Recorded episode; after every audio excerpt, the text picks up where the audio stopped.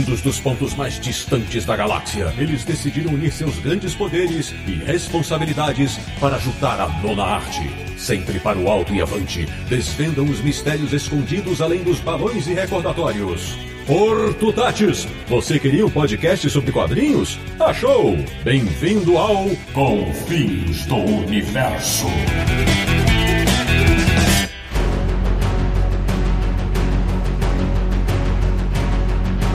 been Bem-vindo, bem-vindo! Está começando mais uma edição de Confins Universo, aliás, pela centésima, quinquagésima vez. Confins Universo, o podcast sobre quadrinhos mais tocado no agregador do Bruce Wayne, que é o podcast do Universo HQ, o site que tem a cópia da primeira multa que o Batman levou, www.universohq.com. E o programa de hoje vai dissecar o mais recente blockbuster dos cinemas mundiais. Eu sou o Sidney Guzman, falo de São Paulo e preciso dizer, meninos, finalmente posso falar. Eu vi o Batman Detetive nos cinemas. De Petrópolis, no Rio de Janeiro, o maior desvendador de charadas da podosfera brasileira, Samir Nariato. Eu sou a vingança, Sidão! Ah, é hoje. É só porque o Naranjo não tá, né? Tá bom. De João Pessoa na Paraíba, voltando ao Confuso Universo, um homem que, se pudesse, mandaria seu currículo todo mês pro Asilo Arcan. Charles, você não? Ansioso por um estágio no Arkham, e sim, eu acho que eu trataria o Bruce Wayne. E agora, completando a nossa corporação deste episódio. Três estreantes no Confins do Universo. De São Paulo, ele que sabe decor quantos quartos e banheiros tem a mansão Wayne. Carlos Vasques. Levando o que mais importa até os confins do universo. Muito bem! Também da capital paulista, um cara que dizem por aí tem carteirinha VIP de um nightclub chamado Iceberg. André Panceira. É verdade, e eu vou lá toda semana tomar uma com o Pinguim. Que beleza! E fechando o nosso Bat Squad de Curitiba, na capital paranaense, um cara que, quando o assunto é um certo morcego, literalmente ilumina as trevas. Fábio da Luz. Trazendo então aqui mais um pouco de informação sobre este grande Batman que corrobora com o Sidão, finalmente chegou na sua versão detetivesca para os cinemas. Pois bem, meus amigos do Confins do Universo, hoje é dia de falar de Batman, filme estrelado por Robert Pattinson, dirigido pelo Matt Reeves, que estreou chutando a porta nos cinemas do mundo inteiro. Então a gente vai avisar agora, vai ter muito, mas muito spoiler, tá? Então se você ainda não assistiu e não quer estragar suas surpresas, a hora de parar é agora, porque porque o programa começa antes que você decifre o que significa Eritacus rubecula.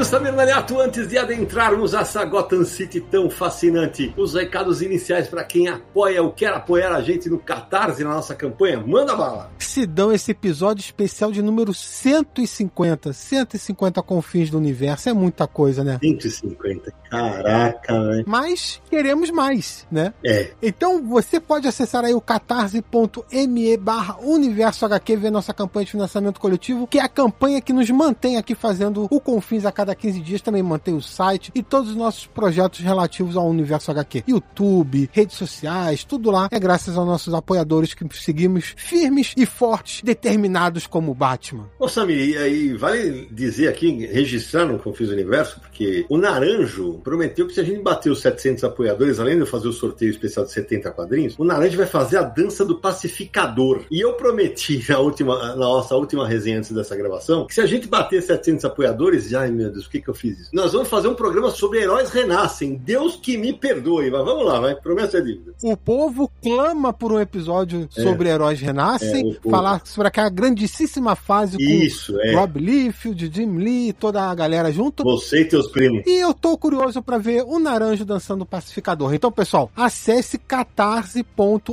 barra Universo HQ, veja lá todos os detalhes da nossa campanha e se torne um confinalta. Então, Samir, uma das recompensas para quem apoia a gente é ter um nome eternizado aqui no, no Confis do Universo. Hoje é um episódio especialíssimo, 150. Quem estará eternizado nesse episódio? Deixamos aqui nosso muito obrigado para o Wagner Vieira da Cunha, Leonardo, Davis de Azevedo Córdova, Tiago César dos Santos, Tainá da Silva e Silva, Carlos Eduardo Alves de Lima, Yuri Janela, Marcos Vinícius, Marcel Ibaldo e Alexander Vasques. Valeu, galera! E outra recompensa, Samir, é que alguns dos nossos apoiadores lá do grupo secreto do Telegram podem acompanhar uma gravação. Hoje tem. Exatamente porque nós adoramos dar presentes para os nossos apoiadores. E hoje quem vai estar aqui acompanhando a loucura dos bastidores de um Confis no Universo, o Adolfo Collen. Boa noite, gente. Muito feliz por estar aqui, ainda mais num episódio tão especial, falando sobre um filme tão especial. O Adolfo é verdade, assim, o Adolfo é um dos, dos apoiadores de mais tempo lá no grupo. E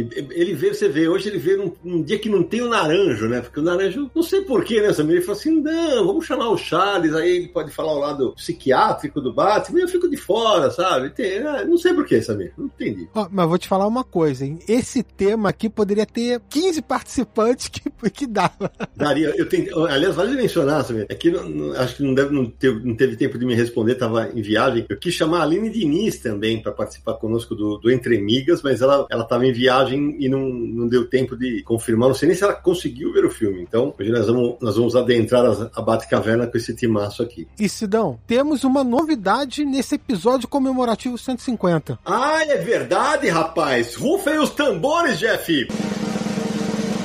Solta, Samir! A partir deste episódio, o Universo HQ e o Confins do Universo tem um novo parceiro. Aê! Pois é, agora contando com o apoio da loja Comic Boom. Então você, para conhecer a loja Comic Boom, se você estiver em São Paulo, é Rua Tijuco Preto, 361, perto do metrô Tatuapé. Ou então, é claro, você pode acessar o site, né? comicboom.com.br. Tem lá os quadrinhos de todas as editoras, eles têm os lançamentos com 20% de desconto, qualquer lançamento. Acesse lá o site ou visite a loja, você vai gostar de conhecer a loja da Comic Boom. Siga a Comic Boom nas redes sociais, o Fábio é um, é um cara sensacional, um abraço para ele. Aliás, quem já comprou na Comic Boom sabe que o Fábio manda uns pacotes, vou te falar, os, os pacotes mais protegidos de quadrinho que eu já recebi foram deles. Então, obrigado, Fábio, bem-vindo aqui a, é, ao Confins do Universo Universo HQ e muito obrigado pelo apoio. Isso aí, Comic Boom agora vai estar com a gente no Confins, no Universo HQ e também no Universo HQ em resenha no YouTube. É isso aí. Samir, agora é o seguinte, antes de começar o papo, deixa eu apresentar meus convidados mais detalhadamente, eu dei as pistas na, na, logo na abertura. Começar pelo Charles Lucena, que é, já é velho de casa, não vou nem, hoje nem coloquei o hino do Corinthians pra ele. Vai, Charlão, vai que é tua. Ainda bem que não colocou, né? Nunca é tarde, hein? Mas eu sou Charles, eu sou médico, psiquiatra, mas hoje eu tô aqui como leitor de quadrinhos, como leitor de quadrinhos de Homem Morcego, apreciador dos filmes, uns mais, uns menos, mas que quero falar um pouquinho sobre esse filmão que a gente acabou de ver no cinema. E agora começar com os que eu convidei primeiro, porque eu encontrei no dia da cabine em São Paulo, Carlos Vasques e André Panceira. Contem um pouquinho para quem tá ouvindo a gente aqui, por que eu mencionei a Mansão Wayne? Opa, vamos lá. A gente apresenta o podcast Mansão Wayne, que é parte do mansãowayne.com.br, que é um site que já tá por aí desde o ano 2000, e o podcast já tá, tá chegando também no 150, né, André? Tá pertinho, tá pertinho, né? É que a diferença é que o Confins não fez uma pausa que nem a gente fez por um tempo, né? As nossas férias foram maiores.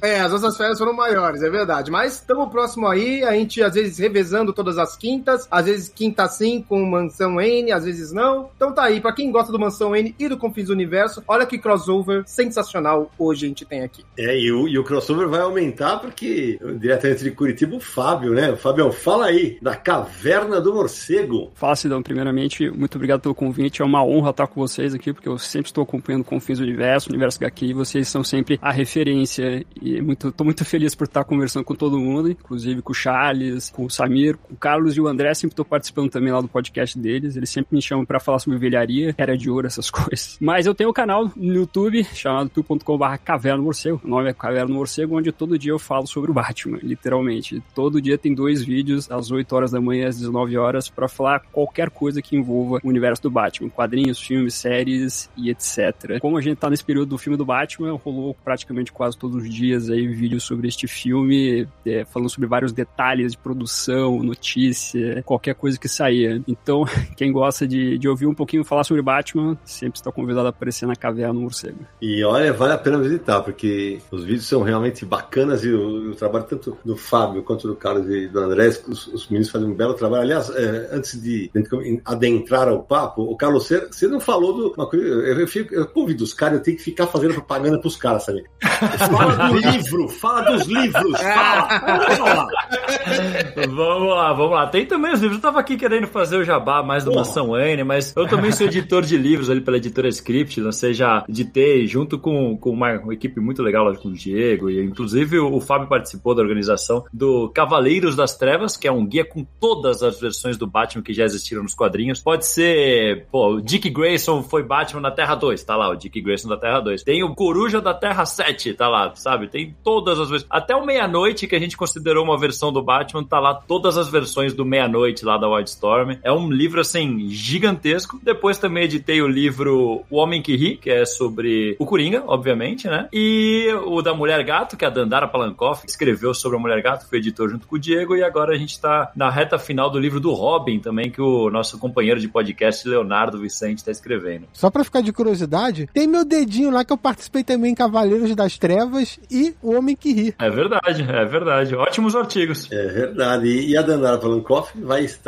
conosco em breve no Universal aqui Resenha, neste ano ainda aqui. E bom, hoje eu vou dar spoiler, vai. E os outros três convidados também estarão em breve conosco aqui. Fábio, o Carlos e o André também estão na minha lista. Aguardem, aguardem a confirmação dos convites. Opa! Fechou, fechou. Será um prazer. Sabe, Aliato? Então é o seguinte, pra gente começar a falar de Batman, dá uma sinopse rápida e aí nós vamos fazer aquele carnaval na mesa de bar inexistente, que infelizmente não tá na nossa frente, e a gente vai começar a jogar nerdice na mesa aqui para falar sobre esse filmaço Batman, ou The Batman. Pois é, Batman é um novo filme aí da franquia do Cavaleiro das Trevas, né? É, é, um reinício, vamos dizer, uma nova versão do Batman, né? Já teve tantas versões no passado, agora a Warner lança um filme com uma, uma visão nova sobre o personagem que é separado do universo DC cinematográfico, né? A versão do Ben Affleck, aquela coisa toda, que agora vai ter o Michael Keaton também vai voltar, tal. Aquilo é uma coisa. Esse projeto é separado dessa continuidade principal, como foi também Coringa no passado, né? Alguns anos. Então esse Batman é, tem uma abordagem mais, mais psicológica do personagem, traz um aspecto do detetive dele que não era tão presente nas outras versões. E na história, conhecemos o Batman no seu segundo ano, né? Agindo como vigilante de Gotham City, a cidade, como sempre, aí mergulhada no, no caos, na corrupção e na violência. E ele vê que as ações dele não estão surtindo o efeito desejado. E é quando, para piorar, surge aí na, no cenário um serial killer que se chama Charada e tá mirando grandes personalidades de Gotham City. Políticos, policiais. E aí o Batman entra na investigação para descobrir quem é o Charada, por que, ele tá fazendo tudo isso e nos leva por uma jornada de três horas de filme que passam tranquilamente, na minha opinião. É, eu vou te falar que sim, eu também achei que passou muito rápido. E antes de eu jogar para os nossos convidados, fiz uma brincadeira na resenha de segunda-feira, que eu prometi que eu faria aqui no Confins do Universo. Eu vou fazer logo na abertura. Assim como no, nos quadrinhos da Liga da Justiça, quando tá ruim pra Warner no cinema, chama o Batman, velho. É isso. Chamaram o Batman, o negócio resolveu. Pronto, o negócio vai ficar sensacional. E agora eu já vou jogar. Eu vou jogar a bomba aqui. Vou começar com o Fábio. Fábio, me fala uma coisa. Eu vi gente, as poucas críticas que eu tenho visto na internet, eu vi gente falando coisas como, por exemplo, o Bruce Wayne não sorri. Coitado do Bruce, é um infeliz, sempre, sempre de cara fechada e assim por diante. Não, o Batman sorri. É que depende da versão do Homem Morcego. Tem versões que ele, que ele realmente é um cara um pouco mais fechado, sissudo. Se você pega ali nos anos 80, 90, 2000, realmente o rapaz era um pouco mais fechadão. Agora, se você pega uma fase, por exemplo, os anos 70, os anos 50, 40... Dick Sprang. Exatamente. O Batman dava um sorrisinho, ele claro. se divertia. Quando o Robin entra na, na jogada, o Batman fica feliz. Essa é a verdade. Então, tem várias versões do Homem Morcego e tem uma que ele é bem feliz. É, exatamente. Agora me conta aí sobre o filme. Essa abordagem inicial que você também falou, uma das coisas que me encantaram no filme foi justamente, eu falei do lado detetive que a gente vai explorar já já, mas mostrar um Batman ali no ano 2, um pouquinho depois. Cara, aquele começo, velho, com aquela narração em off, ele saindo das sombras, cara, aquilo era completamente Batman ano 1 um, do, do Frank Miller e do David Mazzucchelli. E aí, eu queria saber qual foi a, você viu a, a sessão em Curitiba, nós vimos em São Paulo, você me viu no Rio, o Charles viu em João Pessoa. Qual foi a tua sensação quando, naquele começo, porque eu tava lembrando agora, o Confins do Universo 77 foi sobre os 80 anos do Batman. E na época vieram participar conosco o, o Silvio Ribas, jornalista que escreveu o Dicionário do Morcego, e o saudoso Márcio Escoteiro, que nos deixou, infelizmente, no começo da pandemia, né? E nesse podcast, o Escoteiro e eu falamos assim, pelo amor de Deus, que não seja o Robert Pattinson o Batman. é, porque já rolava o boato na época, né? É, eu, eu não sei se ele vai ouvir, mas o Bob, desculpa, velho, desculpa. Fala, Fabião. Olha, essa cena ela, ela foi uma apresentação fantástica do Batman. Porque é aquela coisa, né? A gente tá aqui, como você não falou, no ano 2 do personagem. Então a gente não tem todo aquele aspecto de origem, né? Não, não estamos vendo aqui um filme de origem do Batman. Ainda bem. É, ainda bem. Pois Boa. é. Isso é uma coisa que até o próprio diretor Matt Reeves falou. Ninguém quer mais ver Thomas e Martha Wayne morrendo, né? Todo mundo já tá cansado, todo mundo já sabe, já tá no imaginário da galera. Mas quando você vê ali o Batman falando sobre a questão das sombras, do medo, do bate-sinal, trazendo medo pros criminosos de Gotham City, você sente a coisa pegar. Ainda mais quando cada daqueles criminosos que vão aparecendo no começo do filme começa a olhar para as sombras, com medo do Batman aparecer ali. E você ouve aquela musiquinha do Michael Giacchino no fundo tocando e aumentando cada vez mais. E até o passo que a gente vê o Batman surgir realmente para aquela gangue lá, né? Aparecendo também das sombras. É uma coisa interessante no filme. A maioria das vezes o Batman sempre surge das sombras. Naquela parte que a gente tem o Batman é, chegando pro Coulson, o promotor público lá no funeral, o Batman surge das sombras. Quando o Batman vai falar com o Gordon, de repente ele aparece do nada também. Você sempre vê o Batman com esse, essa teatralidade, mas que aqui não é dito como teatralidade, né? Mas é, é muito interessante ver como o, o, o aqui, ele consegue encarnar bem esse Batman, que ele, ele tem um lado mais humano aqui, ele é um cara que ele tem um, um pé no chão, por assim dizer, mas que ele consegue inspirar esse medo no coração dos criminosos, tal qual é, é essa frase um tanto quanto clássica assim do Batman. Então foi uma abertura assim que eu achei muito, mas muito bacana de ver, envolvendo aqui a figura do Robert Pattinson, que eu, eu vou, vou, dizer, eu, eu apoio desde o começo, hein? Eu sempre torci pelo Robert Pattinson. Olha, rapaz, parabéns, porque eu, eu tinha todos os senões, falar, ah, não vai dar certo, não sei o quê, mas o cara, o cara mandou bem. Carlos, eu super aproveitar botar você na conversa, porque, como o Fábio tava falando, a gente tá vendo um Batman, como o André falou agora há pouco, ainda bem que não tem origem de novo, mas olha, naqueles 5, 7 minutos de cara, eu já fui ganho porque é o seguinte, de cara, eles já mostram pra gente que tem o Coringa. Os caras que estão no trem, os caras usam a pintura do rosto do Coringa, velho. Sim, fica até na dúvida na hora, mas depois fica bem claro que é isso mesmo, né? Exato. Então, comenta um pouquinho as suas impressões iniciais do, do filme, porque na sessão que a gente foi, eu vi durante vários momentos as pessoas sentadas na, sabe, na pontinha na cadeira, velho, esperando o que, que, ia acontecer. E eu queria saber qual, qual foi a tua sensação, a tua e a do André, já aproveita e emendem. Cara, é um filme que você fica grudado na cadeira do início ao fim, assim. Você uhum. tem um leve respiro, e quando parece que você vai ter um leve respiro, que você fala, não, beleza, agora acalmou, a cidade explode, sabe? Tipo. então, é. Eu, eu achei o ritmo muito bom. As, como vocês já falaram, as quatro horas, Samir falou, concordo com ele. Três horas, que quatro? Você até aumentou aí. É, podia ser, quatro, cinco, não ia ligar, não. Viu? Só uma pausinha pra ir no banheiro ia ser bem-vindo, mas só isso. Vou te falar que as três horas passam assim, você nem percebe. Você nem percebe. Tipo, a gente saiu lá, a gente foi lá na cabine, dez e pouco da manhã, saiu já com fome, nem viu a hora passar. Então, eu acho que o ritmo do filme é muito bom. O jeito que eles escolheram de contar essa cena inicial, o jeito que vão introduzindo o, os vilões, o, o jeito que tudo vai sendo contado, eu achei muito bom, porque não é eles não param para ficar te explicando, né? Que é uma crítica que tinha, inclusive, ao Nolan, que eu adoro os filmes do Nolan também. Também. Que ele para muito para explicar. Esse daqui não para pra explicar, ele vai te contando. Você vai indo, vai acompanhando. Você vai entendendo o que, que tá acontecendo pelas ações dos personagens, pelos diálogos, interações. Você vai entendendo tudo e as coisas vão se amarrando. Eles chegam a conclusões que em nenhum momento eles falaram a pergunta. Você vê a pergunta surgindo. É uhum. muito bem feito isso. Ô, André, uma coisa que eu curti demais, eu queria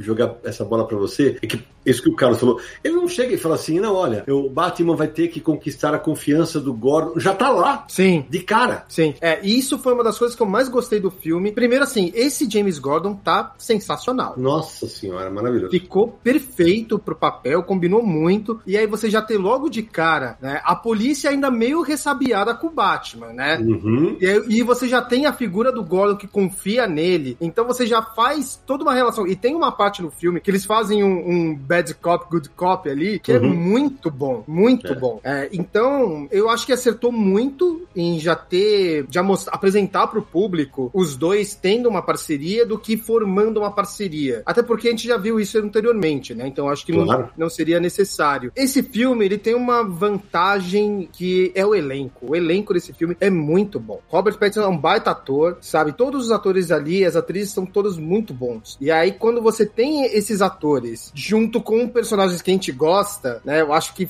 dá um, uma outra coisa pro filme, dá um, dá um ar muito melhor, assim. E esse James Gordon tá de parabéns, porque não só no início, quando ele, o, ele convida o Batman para ver a cena do crime, mas todas as vezes que eles vão sinalizando ali com o bate-sinal mesmo, para eles se encontrarem e tudo mais, eu acho que é, é, é muito legal, é muito bom.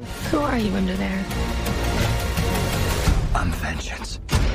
Queria voltar rapidinho na cena inicial, porque aqueles 15 minutos de Batman talvez sejam os 15 minutos mais perfeitos do cinema pro Batman. Ele é a essência pura do Batman ali. A gente tá muito acostumado a ler quadrinhos, todos nós lemos muitos quadrinhos do Batman. E o, o Batman tem um lance nos quadrinhos que é o uso de recordatórios pro que o Batman tá pensando. E isso em grandes obras, desde o Batman ano 1, Cavaleiro das Trevas, e passa todos esses, sei lá, 30 anos, últimos 30 anos é assim. Os autores usam recordatório pro que o Batman tá pensando, para mostrar as emoções do Batman e tudo mais. E esses 15 minutos iniciais do filme é essencialmente isso. A narração em off é como se fosse o Frank Miller escrevendo os recordatórios de Batman no 1 ou de Cavaleiro das Trevas. Ele falando das sombras, de como ele vive nas sombras, que ele quer imputar um medo no, nos bandidos. Ele sabe que ele não pode estar em todos os lugares ao mesmo tempo, mas ele não precisa estar. Ele só precisa que os criminosos pensem que ele está naquele lugar ali. Pra já é, eles ficarem ressabiados. E é muito bem feita a maneira como o Batman surge das sombras, como os bandidos olham para as sombras e têm medo de pensar: caramba, será que ele tá ali? Eu acabei de cometer um crime. Se ele estiver ali e o cara se manda até chegar aquela cena do metrô, porque aquela cena do metrô ela é essencial pro filme inteiro. Concordo. Porque ali você vê o ódio que o Batman carrega dentro dele, a raiva que ele tem. Você vê a frase,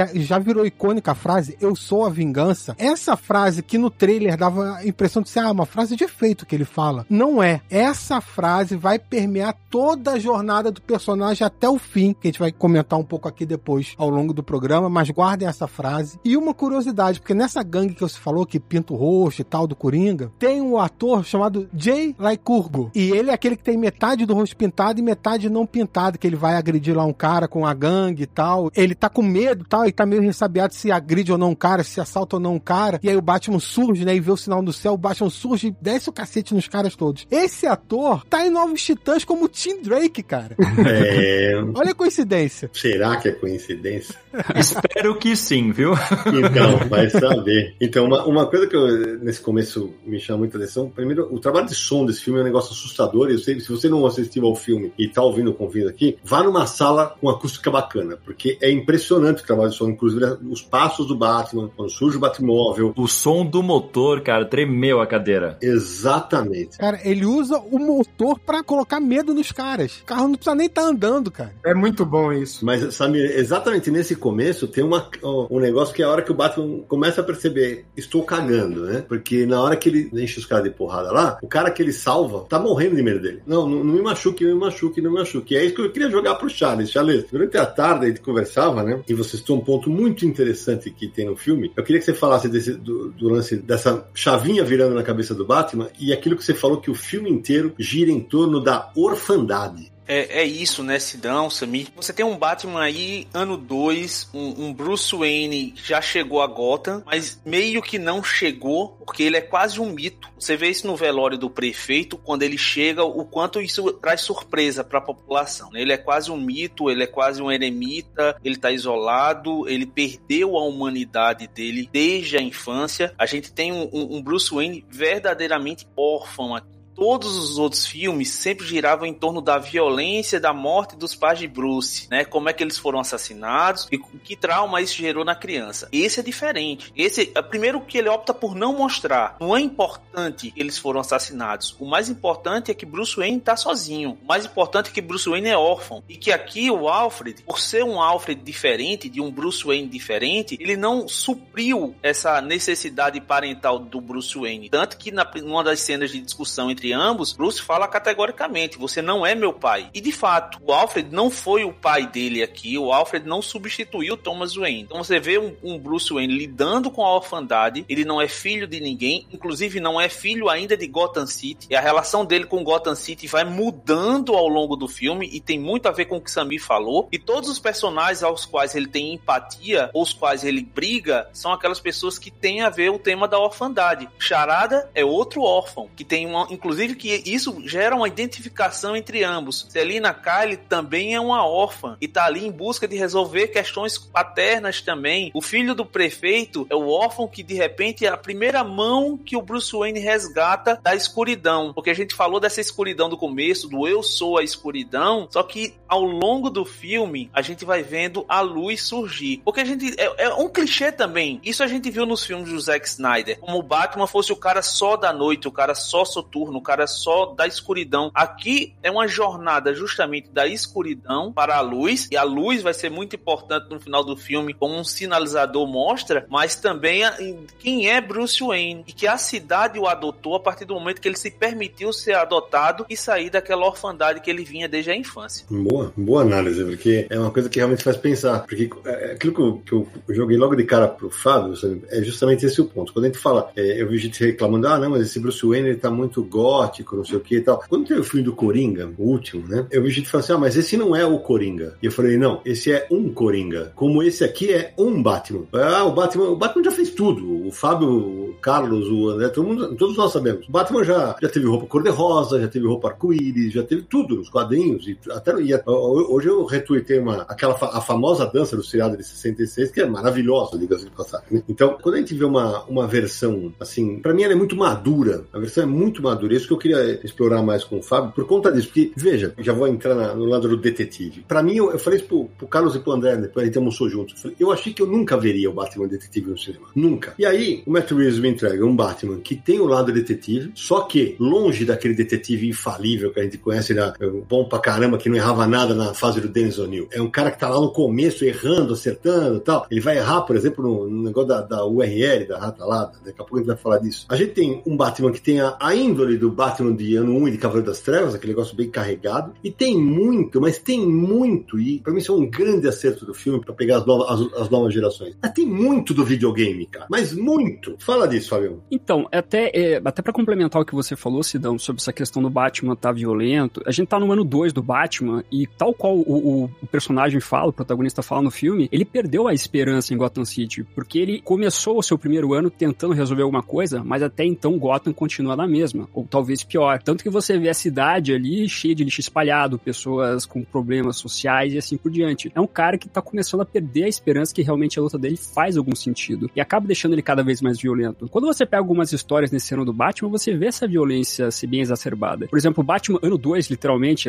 a história lá do Mike W. Barr e do Alan Davis e Todd McFarlane, o Batman está extremamente violento lá, a ponto de usar uma arma de fogo, a arma de fogo que matou seus pais. E você vê essa violência indo até o final, até o, ponto que o Batman vê que ele tá fazendo muita besteira. E é uma coisa que a gente vai ver no filme aqui. Por isso que a palavra vingança sempre tá aparecendo pro Batman. Inclusive, até alguém me chamou a atenção que talvez ninguém chame o Batman de Batman nesse filme, né? Toda hora o, o vingança, o senhor vingança e assim por diante. Eu cheguei a falar isso é. com o Samir, Fábio. Acho que só aparece nos, nos recados do Charada, né? Isso, exatamente. É, só aparece em jornal ou TV, mencionar as cartas do Charada, mas quando estão conversando com outros personagens, ninguém fala o Batman, né? Fala é, a vingança. No máximo, o próprio Batman fala uma hora quando ele acha que descobriram que ele é o Bruce, né? Tem que ser o fim do Batman, né? É, ele fala, acho que é o fim do Batman. É no final do filme, é. Mas o próprio Batman fala que ele é a vingança e todo mundo chama ele de vingança porque a história tem que reforçar a jornada de vingança do Batman e porque esse é o caminho errado para ele exercer a função de Batman. Eu só não acho, pessoal, que aqui a luta dele perdeu o sentido. Eu acho que ainda não tem sentido, na verdade. É um, é um Bruce recém-chegado a Gotham que a violência é só pela violência. Né? Ele não tem um entendimento ainda. Tanto que para mim um filme também é um filme sobre causa e efeito. Não,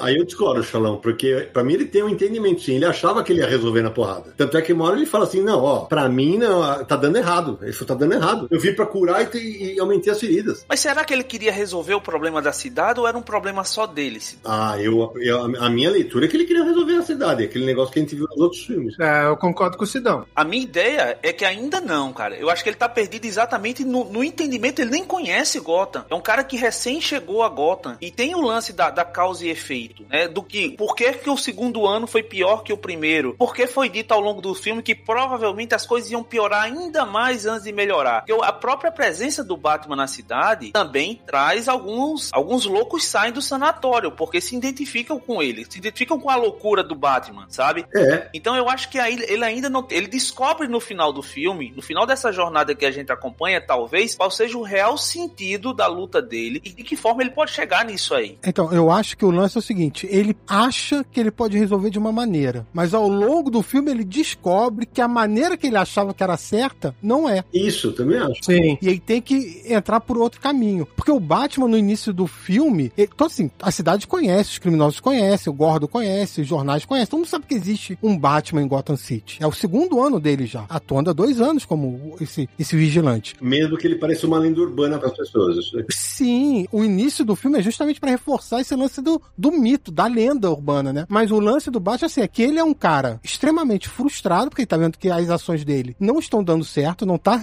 é, surtindo o resultado que ele queria, e é um cara que ele não tem mais vida se não for o Batman. O Bruce Wayne não existe mais para ele. Ele não se importa com o Bruce Wayne. Para ele, o Bruce Wayne não precisa de fazer nada. Não, ele não se importa pela empresa Wayne, ele não se importa a vida particular dele. Nada disso interessa. Ele não quer conversar com os acionistas da, da empresa Wayne, com os contadores. Ele não quer saber disso. Ele quer pegar tudo que ele tem de recurso e direcionar pro Batman, pro Batman agir. Tanto que quando ele entra na- na- nas situações, meio que quase como um suicida. Ele tá ali pro que deve é, ele não tá conseguindo raciocinar direito de como canalizar tudo que ele tem que canalizar para melhor resultado. Por exemplo, vou dar um exemplo. A primeira vez que ele invade o clube Iceberg, ele bate na porta e sai dando porrada em todo mundo. Foda-se se o cara vier dando tiro em cima de mim. E levando também. E você vê que mesmo antes do final do filme, que já é o arco do personagem, quando ele invade o Clube Iceberg pela segunda vez, já é diferente. Ele entra escondido, esguio, ele planeja, ele tá crescendo durante o filme, mesmo antes de ele ter a real noção de que o caminho da vingança dele estava sendo um caminho errado, né? nessa questão do arco do Batman, se você for parar pra pensar, o começo é o Batman saindo das sombras, né? E o filme termina com o Batman no raiar do sol, né? Salvando as pessoas. Tem então essa evolução do personagem entendendo a questão da vingança e ao mesmo tempo que a ação dele deve ser de uma maneira diferente. Ele tem que ser realmente a esperança para Gotham City, não a vingança. Só complementando isso que o Fábio falou, eu acho que é um ponto que é interessante, até nessa parte que o Samir falou, quando eu, da- comparando o jeito que ele entra no iceberg, ele foi pra impedir uma vingança, que é a vingança da mulher gato com o pai, né? Então, ali também, eu acho que é, é o formato também que ele enxergou nesse momento pra invadir o local. Porque se ele chegasse na porrada, que nem foi da outra vez, eu acho que a coisa iria ser, tipo, ia pelos ares. Agora ele precisava ir pro stealth ali até conseguir chegar perto dela pra tentar impedir o Falcone e principalmente ela de matar o próprio pai, né? Pra carregar a culpa. É ele conseguindo analisar melhor as, as situações que estão acontecendo na frente dele. Exato. E quando ele consegue analisar melhor, é quando ele também adota a persona de Bruce Wayne. Se você perceber, essa, essa passagem que o Samir falou, o próprio diretor, o Matt Reeves, também omite. Fica aquele lance, ah, os acionistas vão chegar. Aí os acionistas chegaram. Mostra o Alfred guardando as coisas lá no jornal e não mostra esses acionistas. Não é importante pra gente acompanhar o que Bruce Wayne faz. Mas na segunda vez que ele vai lá na Iceberg, ele vai como Bruce Wayne. Ele começa a entender e ele recebe um chamado da principal personagem feminina do filme, que é a candidata prefeita. Ela convoca ele como cidadão, né? Ele tem um primeiro chamado social ali e ele começa a usar o Bruce Wayne também nas missões do Batman. E aí a coisa começa a se equilibrar mais um pouco. Sim, eu acredito que não seja nem só uma questão de encontrar a missão, mas uma questão do Bruce Wayne mudando a visão de mundo dele. Ele tem uma visão diferente do todo. É aí que entra a inspiração em Batman Ego, né? Total. E, e- já que você falou disso, André, eu vou jogar a bola pra você, pra você também falar do Batman Ego e falar da, da relação com o videogame que a gente acabou não, não utilizando. Porque tem uma coisa que eu achei do caralho, assim, primeiro. A Batcaverna ainda não é o arsenal que a gente sabe que vai ser. A cena em que ele, entre aspas, voa, cara, ele tá, ele tá usando uma, uma daquelas wingsuits. É. Cara, em vez de usar aquela asa que abre, ele tá planando, bicho. E ele cai feito um. se esborracha, mano. Nossa, eu senti aquela dor na hora, hein? Então, isso eu acho sensacional pra passar. Olha, o cara tá experimentando e errando. Então, fala dessas influências, tanto do game quanto da, da história do Batman Ego, que o Samir vai falar já, já também. Em relação é, a essa parte, assim, eu achei uma baita solução, uma solução muito legal, assim, porque quando a gente via nos trailers, você só via ele passando, dava a impressão que era com a capa aberta normal, como foi nos filmes anteriores, né? Sim. E foi uma grata surpresa, porque eu adorei muito essa parte. É, e comparando com os games, né, que são do Arkham, né, cara, eu, o que eu acho que é muito interessante é que o uniforme me lembra em vários momentos a parte dos games, principalmente o Arkham Knight, porque o Robert Pattinson, ele é um cara bastante alto, né, e aí quando ele tá com a roupa, ele fica grande, ele fica um Batman grande mesmo, ainda mais quando tá do lado da Mulher Gato, que a Zoe Kravitz é bem baixinha, aí dá um baita de um destaque, né, e aí a roupa, ela tem que ser toda com metal, sabe, resiste a um monte de tiro, pô, o Batman leva tiro de 12 no peito, sabe, é, o negócio é, é, é brutal ali, é mil e uma camadas de Kevlar ali, né, Uhum. então, eu, eu gosto muito dessas similaridades. Tem alguns outros pontos também. No final, quando ele vai lutar contra os seguidores do Charada, né? Tem uma parte na fumaça. É, parece muitas missões ali do, do Batman. Fenomenal. E tem a da fumaça, né? E tem a hora que ele deixa os caras pendurados com os ganchos. Cara, que é, é muito do, do, Sim. do videogame. Só, eu, eu, vi, eu vi checar aqui, ó. O Pattinson tem 1,85. É, é praticamente a minha altura. Eu sou um centímetro mais alto e o Carlos é mais alto que ele ainda. Ah, já pode ser o Batman esse Sidão. O Fábio também acho que é mais alto que o Pattinson, né, Fábio? Eu tenho 84. É, então, estamos tudo, tudo ali. Eu sou 10 centímetros mais alto que o Petson. É, o Carlos é brincadeira, é outra parada.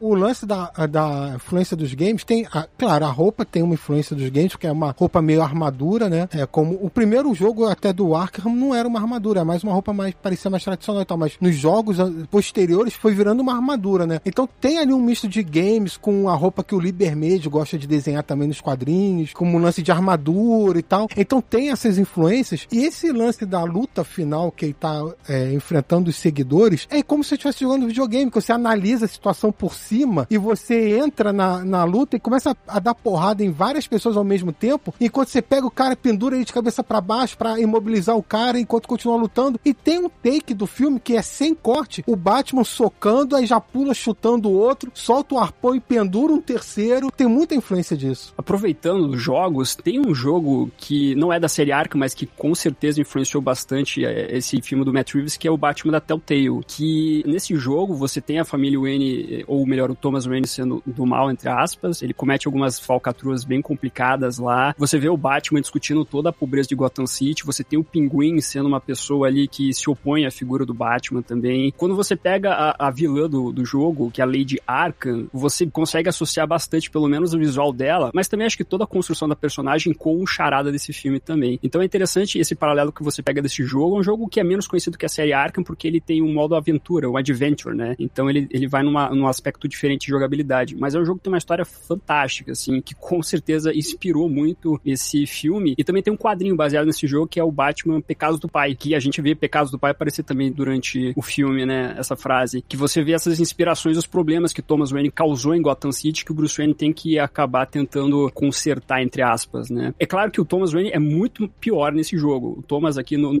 filme, ele tem os seus problemas, mas é um pouquinho mais tranquilo. Mas esse jogo é, fica até uma recomendação pra galera dar uma olhada. Vale muito a pena. Tem duas temporadas até. Que legal. Eu, o, o Samir, uma das coisas que me chamaram a atenção, o meu filho não é um leitor de Batman, mas jogou todos os, os games. Ele ficou louco com o filme, velho. Ele adorou o filme. Olha aí. Ele falou, pô, rapaz, chegou aqui, ele tava alucinado. Falou, cara, não, e aquela cena assim, quer dizer, é aquele negócio que o filme não é só pra nós, cara. O filme, ele precisa que tenha mais gente. Ele precisa que tenha mais gente. E eu quero jogar a bola pra vocês, pra vocês deitarem e rolar agora, porque é o seguinte, uma das coisas que eu achei do grande caralho foi o seguinte, as lutas não estão em velocidade acelerada como nos filmes da Marvel. E, e aqui não tô falando que negócio é Marvel DC, não. É porradaria de verdade. As lutas menos coreografadas e mais realistas, modo de dizer. Mais viscerais, mais brutas, né? É, porque eu consigo enxergar os caras batendo. Tem filme de super que eu não consigo ver o que acontece, velho. É tão rápido que eu não vejo nada. Sobra até pro Gordon.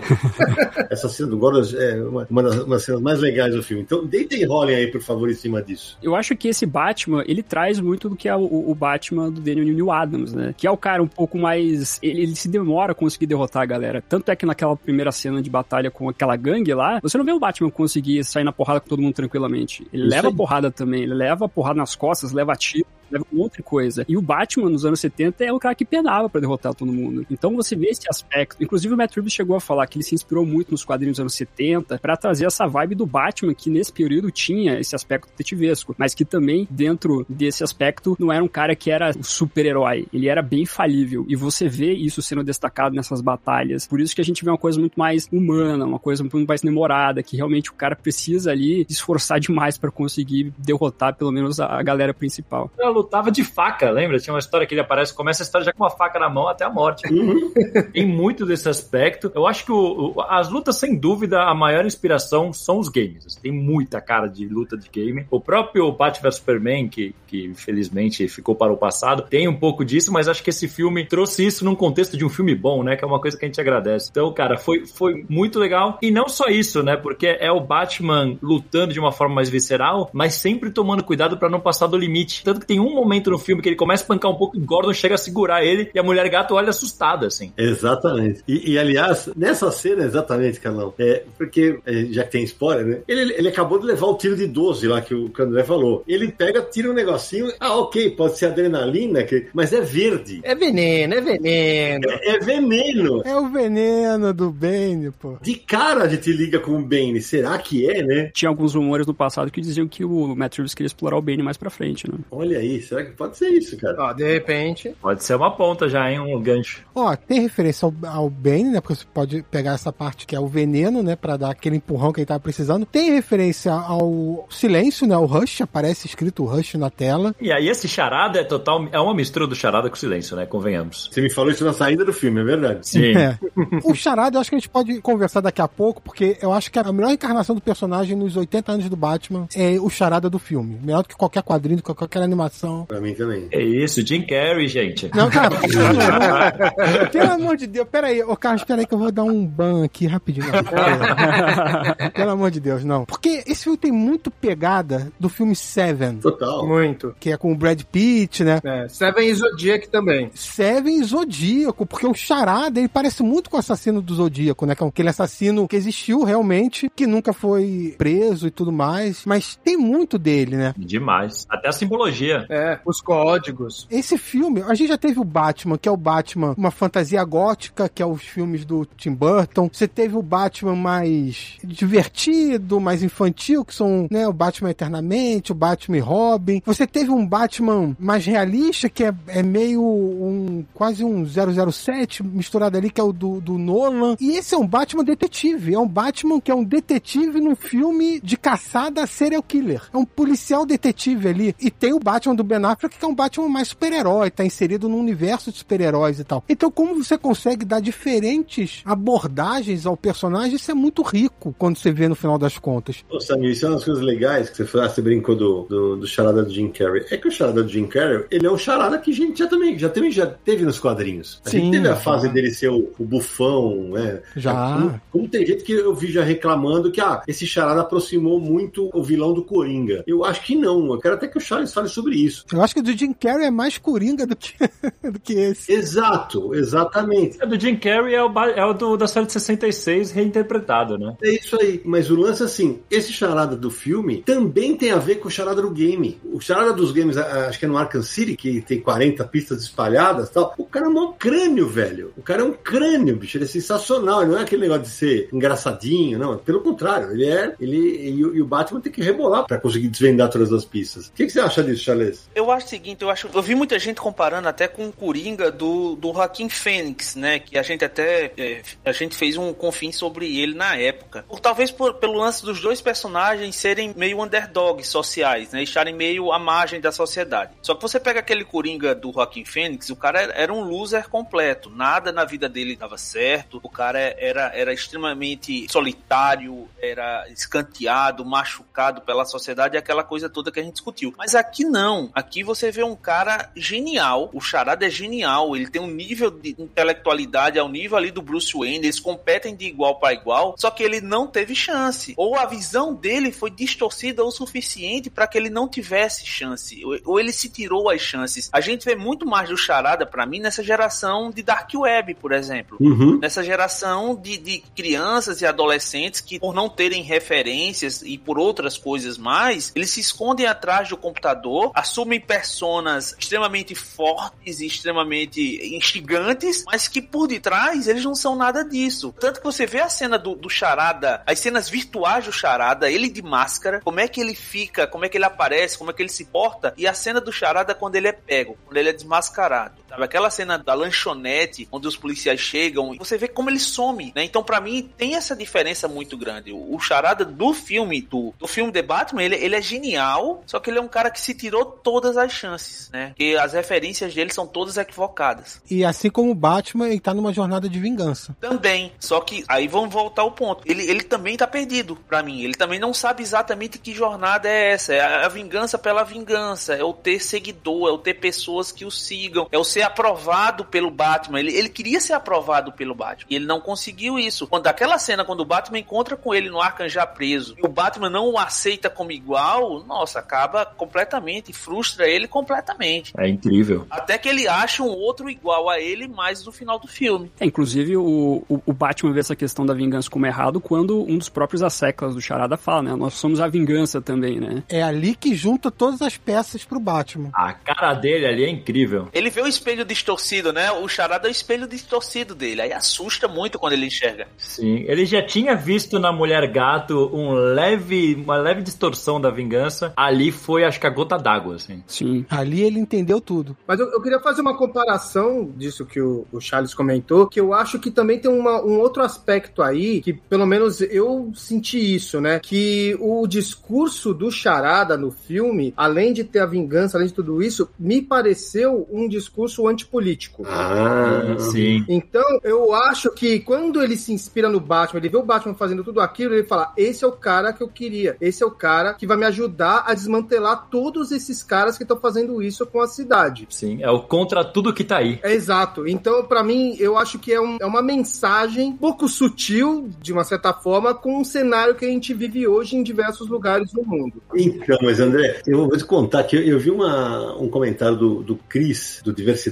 Nerd, que eu achei que ele, ele- ele- ele toca num ponto que eu acho que o Matt Reeves fez de propósito e é muito corajoso. Os vilões desse filme são quase todos eles homens brancos em céus. Sim. E, cara, é uma crítica dedo na ferida, malandro. Total. Existe uma fala da Mulher Gato. Textualmente, ela fala: esse lugar comandado por homens brancos, não sei o quê. Assim, esse pessoal tá fudendo a gente, entendeu? Exatamente. E o filme inteiro tem um cuidado de colocar pessoas de várias etnias sempre, né? Tem, tem muitas Sim, pessoas sim. negras em posições de poder e tudo. Se você olha a galera que segue o Charada, todo mundo branco de cabeça raspada de meia idade. Bingo. Todo mundo. Tem vários comentários nesse sentido sobre a atual situação do mundo, né? Eu diria. Não é só dos Estados Unidos, a gente vive isso no Brasil e outros lugares do mundo também. De como as pessoas usam Deep Web, usam mensagens violentas pra conseguir seguidores. Antes da gente mudar, rapidinho, só, só pra não esquecer de comentar, eu falei dos quadrinhos do Frank Miller no início. O uso da televisão e do noticiário também é muito Frank Miller nesse filme. Verdade. Eu acho que faz a ponte da parada política com o Frank Miller. Porque é isso, né? É o negócio do debate público através da TV. E essa é mais uma diferença muito forte entre o Coringa e o Charada, né? O Coringa quer o caos. O Charada aqui, ele propõe uma nova ordem, totalmente diferente. Com certeza. É, o Batman 1 é, é um quadrinho que foca muito nesses problemas sociais, né? Na política, assim por diante. Tem aquela cena clássica do Batman lá invadindo a festa dos políticos lá, né? Falando que eles tinham feito pela última vez a, a refeição deles, sugado tudo que era de Gotham. A partir de agora, ele estava lá pra ficar de olho em tudo, né? A partir daí, inclusive, o comissário Loeb começa a pedir pra caçarem o Batman, né? Então eu, eu acho interessante porque o Anu realmente ele foca muito só nessa parte da corrupção, da máfia, da política. E é no ano 2 que começa, inclusive, no universo do Batman, apareceu o- o- os loucos de Arkham mesmo, né?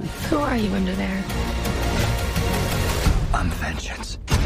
Agora, eu ia falar pra vocês uma coisa que o filme, gente, ele tem pouca, vamos usar o, o termo, tem pouca galhofa, né? É, porque, por exemplo, tem os seus Deus Ex Machina, tem, por exemplo, a cena maravilhosa da perseguição de carro, que cai uma rampa exatamente na frente do Batmóvel. É, Essa foi a coisa mais forçada. Foi lindo, mas foi forçado demais. Ah, Não, foi linda, foi linda, mas aquilo é completamente 007, né? Mas ficou, ah, ficou espetacular. Velozes e Furiosos, né? Total, mas Eu confesso confesso que dei uma leve risadinha quando cai a rampa. Não, total. Aquilo eu falei, nossa. Como também o fato de que, pô, tudo bem, Batman tem o queixo, aquele queixinho pequeno do, do Pattinson, né? Caramba, ninguém acerta um tiro nele, só acerta nunca mira na cabeça, né? Mas assim, faz parte da, faz parte da brincadeira de, de... Suspensão de descrença, né? Exatamente, né? Mas é um filme muito mais calcado na realidade, né? Vocês concordam? Concordo. Sim, sim. Eu só quero comentar uma coisa. O Toreto que se cuide, porque o Batman tá vindo atrás dele. Verdade. Cara, vou te falar que eu acho que é calcado até a página 2, assim, porque os filmes do Nolan, por exemplo, os primeiros, os dois primeiros, provavelmente tem essa parada muito de ser uma cidade real, a polícia e tal. Esse daqui, eu acho que ele é calcado na realidade no sentido de que ele não é mega fantasioso, mas ele não tem vergonha de ser quadrinho. Ótimo. Tanto a iluminação que deixa monocromático algumas partes, quanto, pô, tem uma cena, aquela cena que o Batman pula do, do telhado no estádio e derruba todo o vidro na galera que tá embaixo, era pra ter morrido todo mundo com os estilhaços caindo.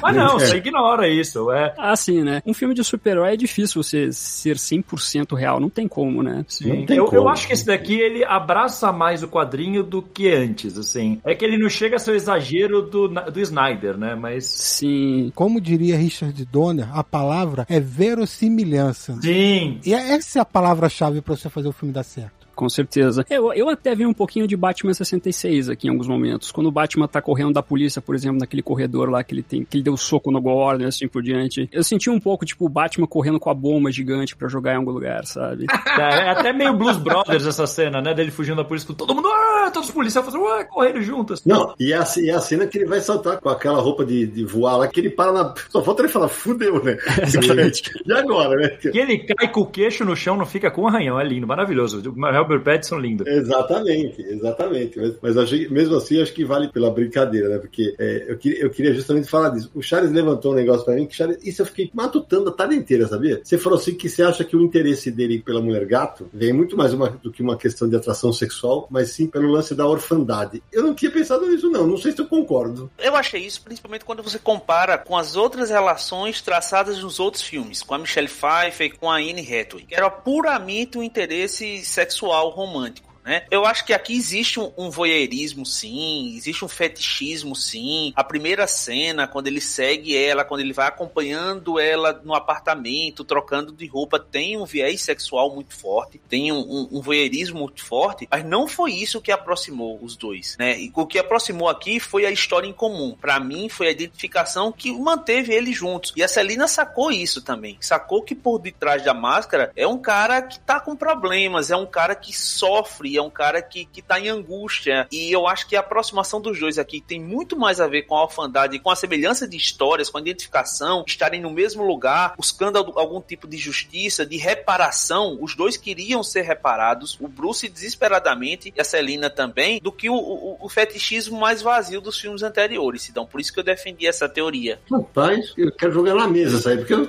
eu fico bem na dúvida, não, não, não sei. Eu acho que o relacionamento do Batman e da Mulher Gato, é, ele evolui da seguinte maneira: o primeiro interesse do Batman nela é para descobrir o paradeiro da quem é aquela mulher da foto que tava com o prefeito e tal. É um interesse puramente de investigação. Ele sabia que tinha alguma coisa ali e começa a seguir a Celina por causa disso. E aí, ao longo da história, tem uma cena muito boa que o Batman coloca aquela lente de contato na mulher gato para ela entrar no, na boate, para ele poder ver o que tá acontecendo lá dentro. E ela começa a fazer um jogo com ele. Você não se importa o que vai acontecer comigo e tal. Ele chega perto dela. Aí todo mundo acha que vai falar alguma coisa. Não, eu me importo, não sei o que, tô aqui por Ele só olha pra cara dela e fala: Ah, não, a lente tá boa, fica tranquilo. Ele não tem um interesse romântico ali na, na Celina. E isso vai crescendo quando ele vai descobrindo mais dela. Descobre que ela perdeu a mãe, a mãe foi assassinada, descobre quem é o pai dela, quais eram as circunstâncias da vida dela, até chegar ao final. Eles trocam um beijo no final, tem tudo aquilo. E, mas ele abre mão disso tudo no final de novo. Porque a prioridade dele continua sendo Gotham, né? A mulher gato quer ir embora dali. E então tem todo esse arco entre os dois, né? E eu vibrei The. Vibrei nessa hora que ela pediu, meio que pediu para ele mostrar quem ele é de verdade e ele não mostrou, porque aí eu ia me sentir completamente frustrado e todas as minhas teorias iam cair por terra sobre o avanço do personagem, né? Então é justamente isso, ele não cedeu ao interesse, havia um interesse, havia uma química, havia uma semelhança. E essa cena que você falou aí foi a primeira vez que o Batman viu o mundo sob o olhar dela. Tem até esse simbolismo também. Foi quando ela deixou de ser esse instrumento fetichista, investigativo e virou de fato alguém alguém a qual ele se importasse, porque ele viu o mundo, opa, peraí, existe um olhar aqui diferente do meu, que tem uma hora muito clara que ele pede para ela fazer uma coisa, olhar para um lado e ela olha para outra, ele é forçado a olhar para o que ela quer que ele olhe. Isso não acontecia com ele até então. Ninguém fazia ele olhar para onde ele não queria. Aliás, moça, a, a cena das motos, uma pra cada lado, é de fuder, hein? Sim, lembrou um pouco a fase do Tom King com o romance dos dois. E até fala, né, o morcego e a gata, que é uma frase muito comum no arco do Tom King todo. Sim. Fala, até soa bem. Eles falam, até soa bem. É, ela fala até sobre. Inclusive, quando, se eu não me engano, foi o, o Samir que falou, né, da, da parte do suicídio, né, no começo, que o Batman vai com tudo, é muito Tom King também, da, do arco dele, eu sou o suicídio, né? Total. Então, tipo, é, é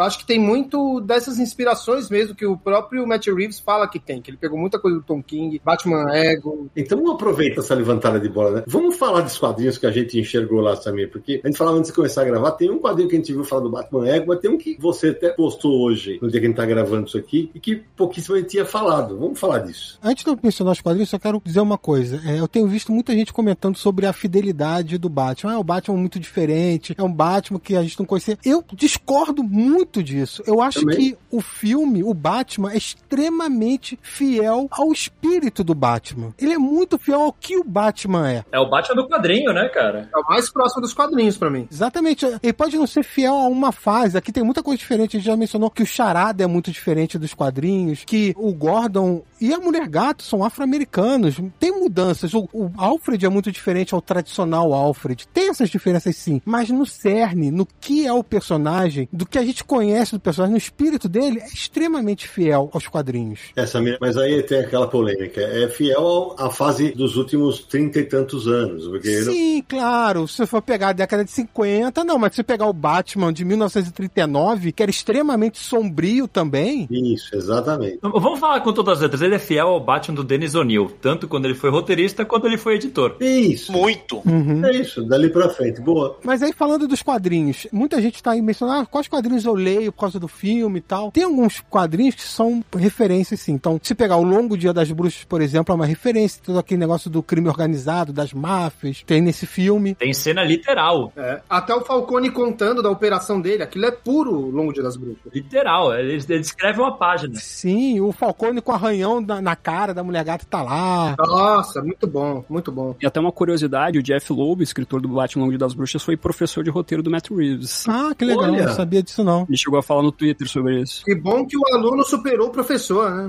Porra, né?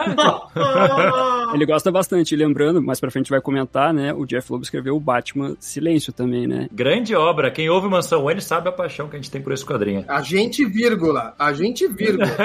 Que tem uma referência no filme também, o Silêncio, a gente já comentou. Foi sarcástico o meu comentário, tá, gente? Não assusta, não. Samir, já que o Naranja não tá aqui, eu vou ter que fazer a parte do Naranja, cara. É, não vai ter muito jeito, porque assim, é, o Matt Reeves com esse visual de bigodinho, ele podia perfeitamente interpretar o Flanders dos Simpsons, cara. Não É é inacreditável. muito, muito. Pronto, voltamos à programação normal. Vai lá. Um outro quadrinho que a- as pessoas sempre comentam como referência é Batman 1. Todo o clima de Batman 1 tá nesse filme também. Apesar de eu achar que Batman Begins pegou mais coisas diretamente de Batman ano 1. Sim, sim. O ano 1, ele, eu acho que o Matt Reeves pegou mais aquela cena que o Batman vai até o East End e vê pela primeira vez a Mulher Gato, né? Que tem muito de taxi driver ali, né? Então acho que foi mais essa, essa, essa parte, assim, que ele usa. Ah, e a própria roupa que a mulher gato usa quando ela vai matar o Falcone é exatamente a mesma roupa da primeira briga que ela tem com o Bruce Wayne. Sim, mesma roupa. Tem um lance que você já comentou até, Sidão, Batman Ego. Essa história é uma história que mostra o Bruce Wayne debatendo com o Batman. É toda uma história psicológica, né? Dentro da cabeça do Bruce Wayne, ele tá discutindo com o Batman sobre as suas ações. E Deve existir um Batman, que ele tá fazendo é, uma, é a coisa certa. O Bruce Wayne quer desistir, o Batman não quer deixar, o Batman quer, aliás, levar para um, um nível é, mais forte as ações dessa persona, né? Desse vigilante. Então tem um, um embate psicológico ali nesse quadrinho que existe também no filme, né? Não mostra uma figura do Batman discutindo com o Bruce Wayne, mas o Bruce Wayne tem essas questões no filme, né? Se o que ele tá fazendo tá certo, se, se ele precisa mudar a maneira de agir, como agir, então tem essas discussões também. E um quadrinho que foi menos mencionado, e algumas pessoas mencionaram mais superficialmente tal, é o Batman Terra 1. Tem muito do Batman Terra 1 desse filme. Não só na, na maneira que o Alfred é retratado, que é um. No quadrinho, ele é um. É, tinha participado do exército britânico, tinha até lutado ao lado do Thomas Wayne, tem um ferimento na perna e tal. Tudo isso tem no filme. O, Alfred do filme, ele, ele era do MI6, né? Que é a agência secreta de inteligência britânica. Ele usa uma bengala para se locomover porque tem um problema na perna também. Usa barba. Então é muito tirado do Batman Terra 1. O lance da Marta ser da família Arkham, que nunca tinha sido retratado nos cinemas ou em séries de TV e tal, é tirado de Batman Terra 1. É o Thomas Wayne se casa com a Marta Arkham e juntam as duas famílias mais famosas de Gotham City. E todo o lance dos pais da Marta terem morrido num, numa violência, né, ali, da, que a avó foi a loucura, matou o marido e se suicidou, e a Marta tem os problemas dela, tudo isso é tirado desse quadrinho também. E outras coisas, como a frase do Eu sou a vingança, é tirado de Batman Terra 1. O Pinguim é o grande vilão da, do, do, primeiro volume de Batman Terra 1. Charada introduzido no final é o grande vilão do segundo volume. Tem citações que são. O lance do Thomas Wayne ser candidato a prefeito e talvez isso tenha levado ao assassinato dele é tirado de Batman Terra 1. Tem citações, algumas citações específicas desse quadrinho que são usadas no filme. Então tem muita coisa que o Matt Reeves usou, talvez é, porque ele tenha visto potencial e tal, e, e até fazer uma versão um pouco diferente do mundo do Batman do que as pessoas já tinham visto. E é interessante o seguinte: o Batman Terra 1 foi um projeto, é escrito pelo Geoff Jones e desenhado pelo Gary Frank. Ele é um projeto que nasceu na esteira do sucesso da trilogia do Nolan, do Batman. É um Batman mais real ali. No capuz não tem a lente branca, né? Você vê o olho do Bruce Wayne e tal. E é interessante como é uma retroalimentação, né? Esse quadrinho surgiu a partir da trilogia do Nolan e o novo filme surgindo com muitos elementos desse quadrinho, como as coisas vão se alimentando e criando versões aí para as pessoas poderem curtir o Batman, né? Isso é interessante. Ô Samir, e além de ser um ótimo filme de quadrinho, como a gente já concordou aqui, também a gente entende que é um ótimo filme, ponto. Que além de todas as referências dos quadrinhos, do personagem, a gente tem muitos filmes que são meio que referenciados de forma muito direta nesse filme, né? O próprio Taxi Driver, como se falou, tem uma cena muito parecida do Batman, meio que emulando o Travis Bickle, que é o protagonista, que é o Robert De Niro, só que o Travis Bickle num táxi em Nova York e o Batman numa moto em Gotham narrando em off a podridão da cidade. Tem todos os homens do presidente, tem o poderoso chefão. Na cena que a Celina vai falar com o Carmine Falcone, você vê uma música do poderoso chefão sendo tocada na cena que ele tá sozinho aguardando ela. Tem uns acordes que lembram mesmo. Não, e tem uma música, tem a música que toca no casamento da Connie, filha do Vitor Corleone no Poderoso Chefão 1, é tocada em Batman, assim, de forma direta. Tem a perseguição que parece com Operação França, ou seja, todos esses filmes da nova Hollywood que mostram exatamente um protagonista falho, humano e cheio de defeitos, como é o Bruce Wayne da versão do Matt Reeves, está aqui. E fora os filmes do David Fincher. A gente falou de Seven, falou do Zodíaco, e eu ainda sinto o Clube da Luta, a cena que ele tá por detrás de uma vidraça vendo as explosões na cidade. Para mim, isso é o final de Clube da Luta puro. Inclusive com a gangue lá também, né? Sim. Ele fomentando toda aquela gangue lá pra acabar com a, nova prefeita de Gotham City. Tem outro filme também que, que serviu como base que foi o Chinatown, o filme do Jack Nicholson, que é um filme detetive no ar muito, mas muito bom. Tem uma referência cinematográfica que eu adorei, que o Matt Reeves já tinha falado antes, e eu achei sensacional como é colocado no filme, que é Christine o Carro Assassino. Ah, verdade. Toda a parte do Batmóvel, aquilo lá é maravilhoso. O Matt Reeves já tinha falado dessa inspiração e eu achei lindo o jeito que ficou no filme. Ô, ô Charles, você falou sobre Poderoso Chefão, é verdade. Eu até lembrei de Poderoso Chefão na hora que conta a história do Thomas Wayne que foi procurar o Carmine Falcone, né? Eu lembrei, ah, vai fazer uma proposta que não pode recusar. É isso aí. É, e a gente tá falando de referências e a cena em que o Charada vai ser capturado é uma referência muito clara àquela pintura Nighthawks do Edward Hopper. E a tomada é feita igualzinho. Eu falei, cara, o Matt Reeves fez um belíssimo trabalho. Eu vou te contar que é, é realmente tirar o chapéu. Tem muita, muita, muita referência. O filme tem muitas camadas para serem exploradas e e eu, vou aqui corroborar isso que o Charles falou, pra, até para jogar pro, pro Samir ou pro André que complementarem para mim, porque a sensação que eu tive quando eu saí do filme foi a mesma que eu tive quando eu saí do Batman Cavaleiro das Trevas. É um grande filme, ponto. Porque esse filme funcionaria se, por exemplo, o Batman fosse um detetive que foi expulso da polícia e não fosse bem aceito no departamento, e o Charada fosse um psicopata. Claro que sem sair planando em cima do prédio e tal, mas a síntese do filme funciona. Vocês concordam? Eu concordo, concordo plenamente. Porque o, o filme, é, com, toda a construção dele, ele, ele meio que vai para um épico, né? Que vai acontecendo, vai te criando toda uma expectativa, é, e aí, de repente, tem todo aquele final apoteótico com a cidade indo sendo inundada, praticamente. Que, aliás, lembra um outro quadrinho que a gente não citou aqui, né? Dois, inclusive, né? Exato, manda. Lembra Terra de Ninguém, né? Terremoto Terra de Ninguém. E tem também um arco que o Charada, aí o Fábio pode até me ajudar, que eu vou esqueci o nome agora, que o Charada é o vilão e aí ele faz mais ou menos esse mesmo plano. É Batman no Zero do Scott Snyder e Greg Capullo, faz os 952, que basicamente o Charada faz isso. Ele transforma a Gotham numa cidade tal qual Terra de Ninguém. Ele faz a Terra de Ninguém dele, né? De certa forma. E Exatamente. Todo, todo, todo, dia alguém tem que passar por uma charada, né? Quem quiser sair de Gotham tem que passar por uma charada, resolver a charada pra se livrar ali do, dos planos do vilão, né? Só que ninguém consegue resolver. Aí que o Batman volta pra Gotham City pra tentar aí derrotar o vilão. Inclusive, o próprio uniforme do Batman, o antebraço é muito inspirado em Ano Zero. Sim, tem a moto também que é meio parecida. É, toda aquela cena que ele tira a capa fica muito parecida. Fica. É, o ano, o ano Zero é o, a origem do Batman nos 952. É um arco longo, de 12 partes, né? Mas ali você vê o Snyder trazer coisa da Era de Ouro, Era de Prata. Quem, quem não gosta do Scott Snyder, tipo o Carlos, não, não curte muito. Mas vale pela luvinha roxa. É, exatamente. Então, a inspiração da, do, da Era de Ouro, né? É, é, bacana em alguns aspectos, ano 1 é bem melhor, mas tem essas referências que acabam sendo trazidas para esse filme, porque o pessoal dos Estados Unidos gosta bastante da fase do Scott Snyder. Aqui no Brasil também a galera curte, só um outro público que não gosta. A gente que é velho que não gosta. É, eu não gosto, mas eu fico muito feliz do Matt Reeves melhorar a ideia do ano zero no filme. Sim, sim, exatamente. Aqui, mas falando aí de Batman do Scott Snyder, a Corte das Corujas seria um bom caminho para seguir nessa franquia nova. É, eu inclusive achei que ia ter Corte das Corujas nesse filme, por tudo que indicava. Tem o um easter egg até na primeira cartinha do Charada lá na coruja, né? É, uma corujinha, né? Porque isso mergulharia em mais segredos de Gotham, né? Sim. Inclusive, acho que todos os cartões do Charada sempre fazem uma referência a um vilão. O segundo é, cartão faz referência ao Chapeleiro Louco. Fala uma coisa sobre Mad, então você consegue trazer um pouquinho disso. Eu acho que o, o cartão que está na, na mansão Wayne, na torre Wayne, na verdade, né? Que não tem mansão Wayne aqui pro Bruce viver, que virou orfanato. Eu acho que faz referência também a uma coruja. Parece que é o, é o charada ali, mas talvez seja um pouquinho de coruja ali também. É, e caberia bem, né? Porque essa história de envolver as principais pessoas de Gotham, o passado da cidade. Mas eu, eu concordo que a fase do Scott Snyder é bem esquecível nos quadrinhos, né? É bem ruim. a fase seguinte chama Renascimento, de tão, de tanta consciência de brigas de é, Ah, não, mas pera aí. Eu não sei a opinião de vocês, mas depois de Renascimento vem um tal de Noite das Trevas que eu te falar, que troço é duro de ler. E ainda é o Snyder, isso a gente ignora. Do Scott Snyder. Meu, aquilo é ruim demais, desculpa. Não, depois ainda veio Metal e Death Metal, então já vê o que, que vem por aí, né? É, o Batman que ri aí, né? Sim, isso a gente ignora, finge que não existe, gente. Como diz o Milton Leite no futebol, que fase! Who are you under there?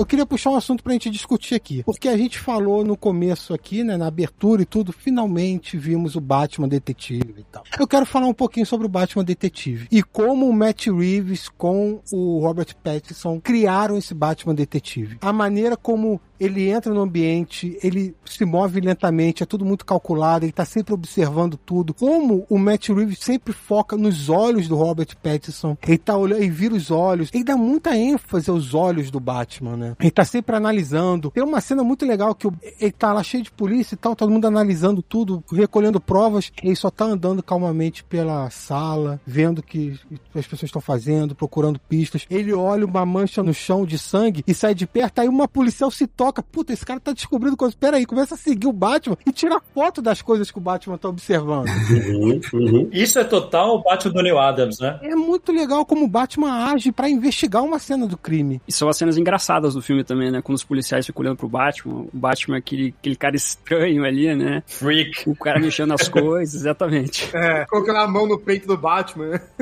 É, e o legal, Fábio, André, que é, como eu falei no começo do programa, é o Batman detetive, mas ele tá longe do Batman infalível né? Sim. Por exemplo, bom, gente, o Batman que a gente aprendeu, o cara fala sei lá quantos idiomas perfeitamente, aquele é espanhol. O lance da sacada final do formão para tirar a carpete, ele, ele liga depois que o, o, o, guarda odeia ele primeiro e depois é. O Martinez. Exatamente. É a hora que ele dá o, o negócio e fala, puta merda, peraí, deixa eu abrir esse negócio aqui. E a hora que ele vai entrar de cabeça naquele universo. Então, assim, é, uma, uma das coisas que eu gostei, Samir, é que o, ele explorou o Batman detetive, mas não era um Batman Sherlock Holmes que acertava tudo. Ele não é ainda o maior detetive do mundo, exatamente. O que tá, até me dá a impressão é que o Alfred é mais detetive que ele, né? Que o The Alfred vai resolvendo as coisas. Mas é, né? Ele é do MI6, pô. É, então. Exatamente. E ao mesmo tempo, o que eu achei legal é que a gente não consegue desvendar as coisas que ele vai desvendando. É. As pistas não são dadas pra nós. E vocês ficaram um pouco incomodados com o negócio do rato alado, ninguém ligar isso ao morcego? Ficar uma hora pra alguém perceber. Meu Deus!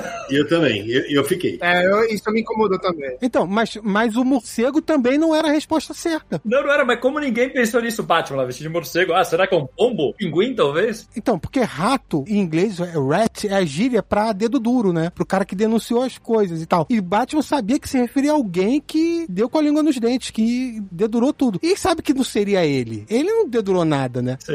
É que na verdade não é isso, né, Samir? É que, é que quem começa a chamar ele de, se eu não tiver, se me corrija se eu estiver errado, é o Coringa, né? E o Coringa também está em começo de carreira, pelo que a gente entende ali, né? O Charada. Não, o Coringa, não é ele que chama ele de rato? Dos quadrinhos. Ah, nos quadrinhos, ah tá. sim. Tem algumas pessoas, o próprio, o próprio Caça-Ratos faz umas piadas com isso às vezes, né? Até porque ele é o Caça-Ratos. Então, é, é que é difícil a gente lembrar quem foi o primeiro, né? Mas o co- Sim. é, é, Então, assim, mas eu também fiquei, viu? Que ela falou, pô, como assim ninguém vai falar que o Batman, o rato de asa é o morcego? Pô, pensaram num pinguim como rato alado antes É. de pensar no morcego, gente. Eu também achei isso. Vocês falaram no, no Caça-Ratos aí, e, e aí eu me lembrei de um quadrinho que a gente não citou, mas que talvez se aproxime muito desse filme que eu vi ontem, que é o, o Batman Impostor, Sim. né? Que acabou de sair pela Panini encadernado, tanto que o André Sorrentino, ele desenha o Batman, o Bruce Wayne, muito parecido com o Robert Pattinson. assim. É, então, esse quadrinho é muito bom. É escrito pelo Mattson Tolling, que foi um cara que ajudou um pouquinho o Matt Reeves a fazer o roteiro do filme. É, ele só não é acreditado, né? Exatamente. Mas ele, ele acabou tendo essa oportunidade de descer de fazer essa história num universo separado, que mostra o Batman também calcado mais nessa parte real, assim, sendo detetive, tendo problemas ali com psicológico. Até um, é um quadrinho bem interessante que pega bem o, o aspecto psicológico do Batman, falando que ele tem vários tipos de doença, até. É muito interessante esse trabalho. E ele faz,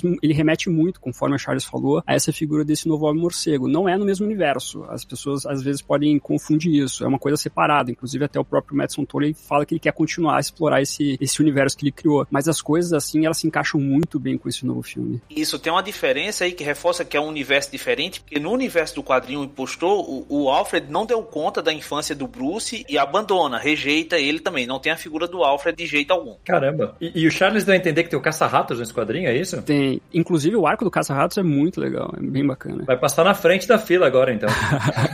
O interessante desse filme é que realmente a, a relação do Batman com o Alfred não é aquela relação paterna, como a gente falou, né? Mas que vai Não. se desenvolvendo com o passar do filme. No quadrinho, como o Charles falou, é muito pior. O, o Alfred realmente fala: não quero ser pai dessa criança. Eu, eu, eu acabei tendo que cuidar dele do nada. Eu não quero ter essa responsabilidade. E acaba mandando o Batman pro internato fora do- dos Estados Unidos. É muito interessante. E é muito louco, né, Fábio? Como ele fala, o Bruce fala com ele. Ele faz.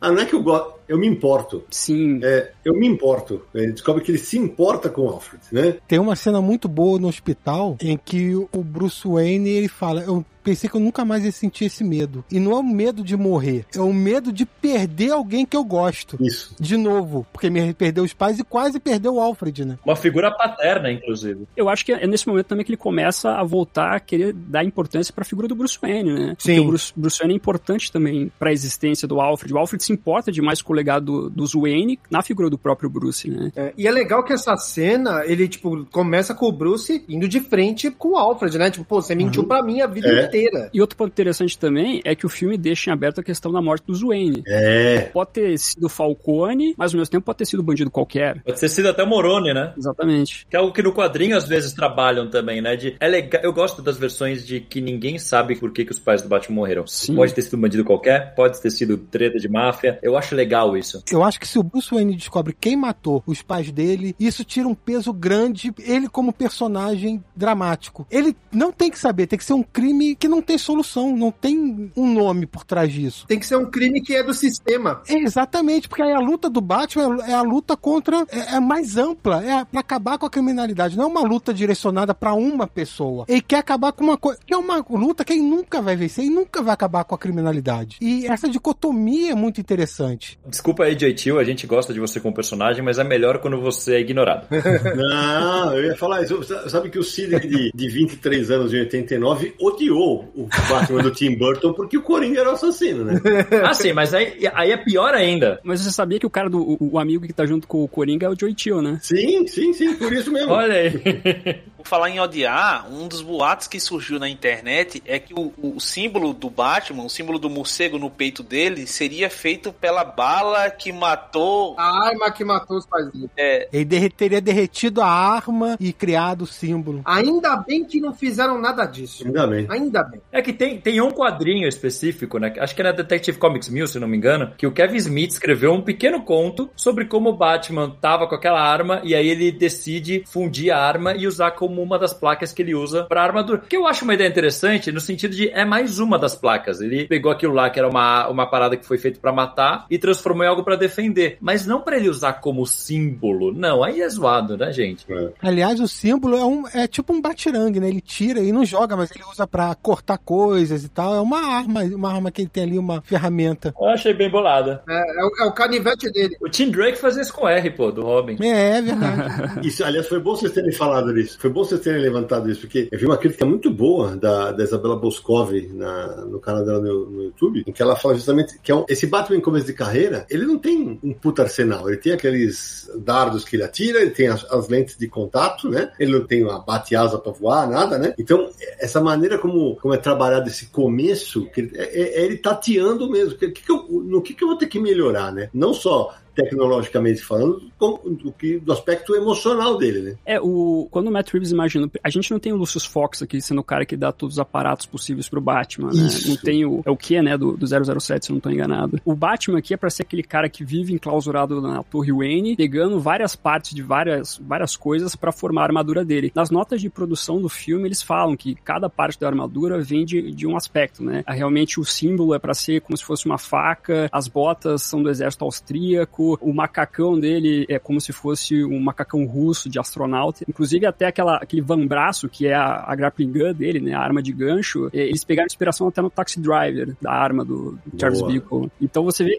esse, esse personagem querendo fazer várias coisas, assim, né? Trazendo vários aspectos pra formar esse Batman que vai fazendo esse, essa armadura meio engembrada, assim, né? Uhum. Não é uma coisa realmente pra ficar bonita, elegante, é pra ser funcional dentro do aspecto que o Batman quer. Sim, total. Inclusive a gola, né? Que aí consegue pelo menos olhar pra trás dessa vez, né?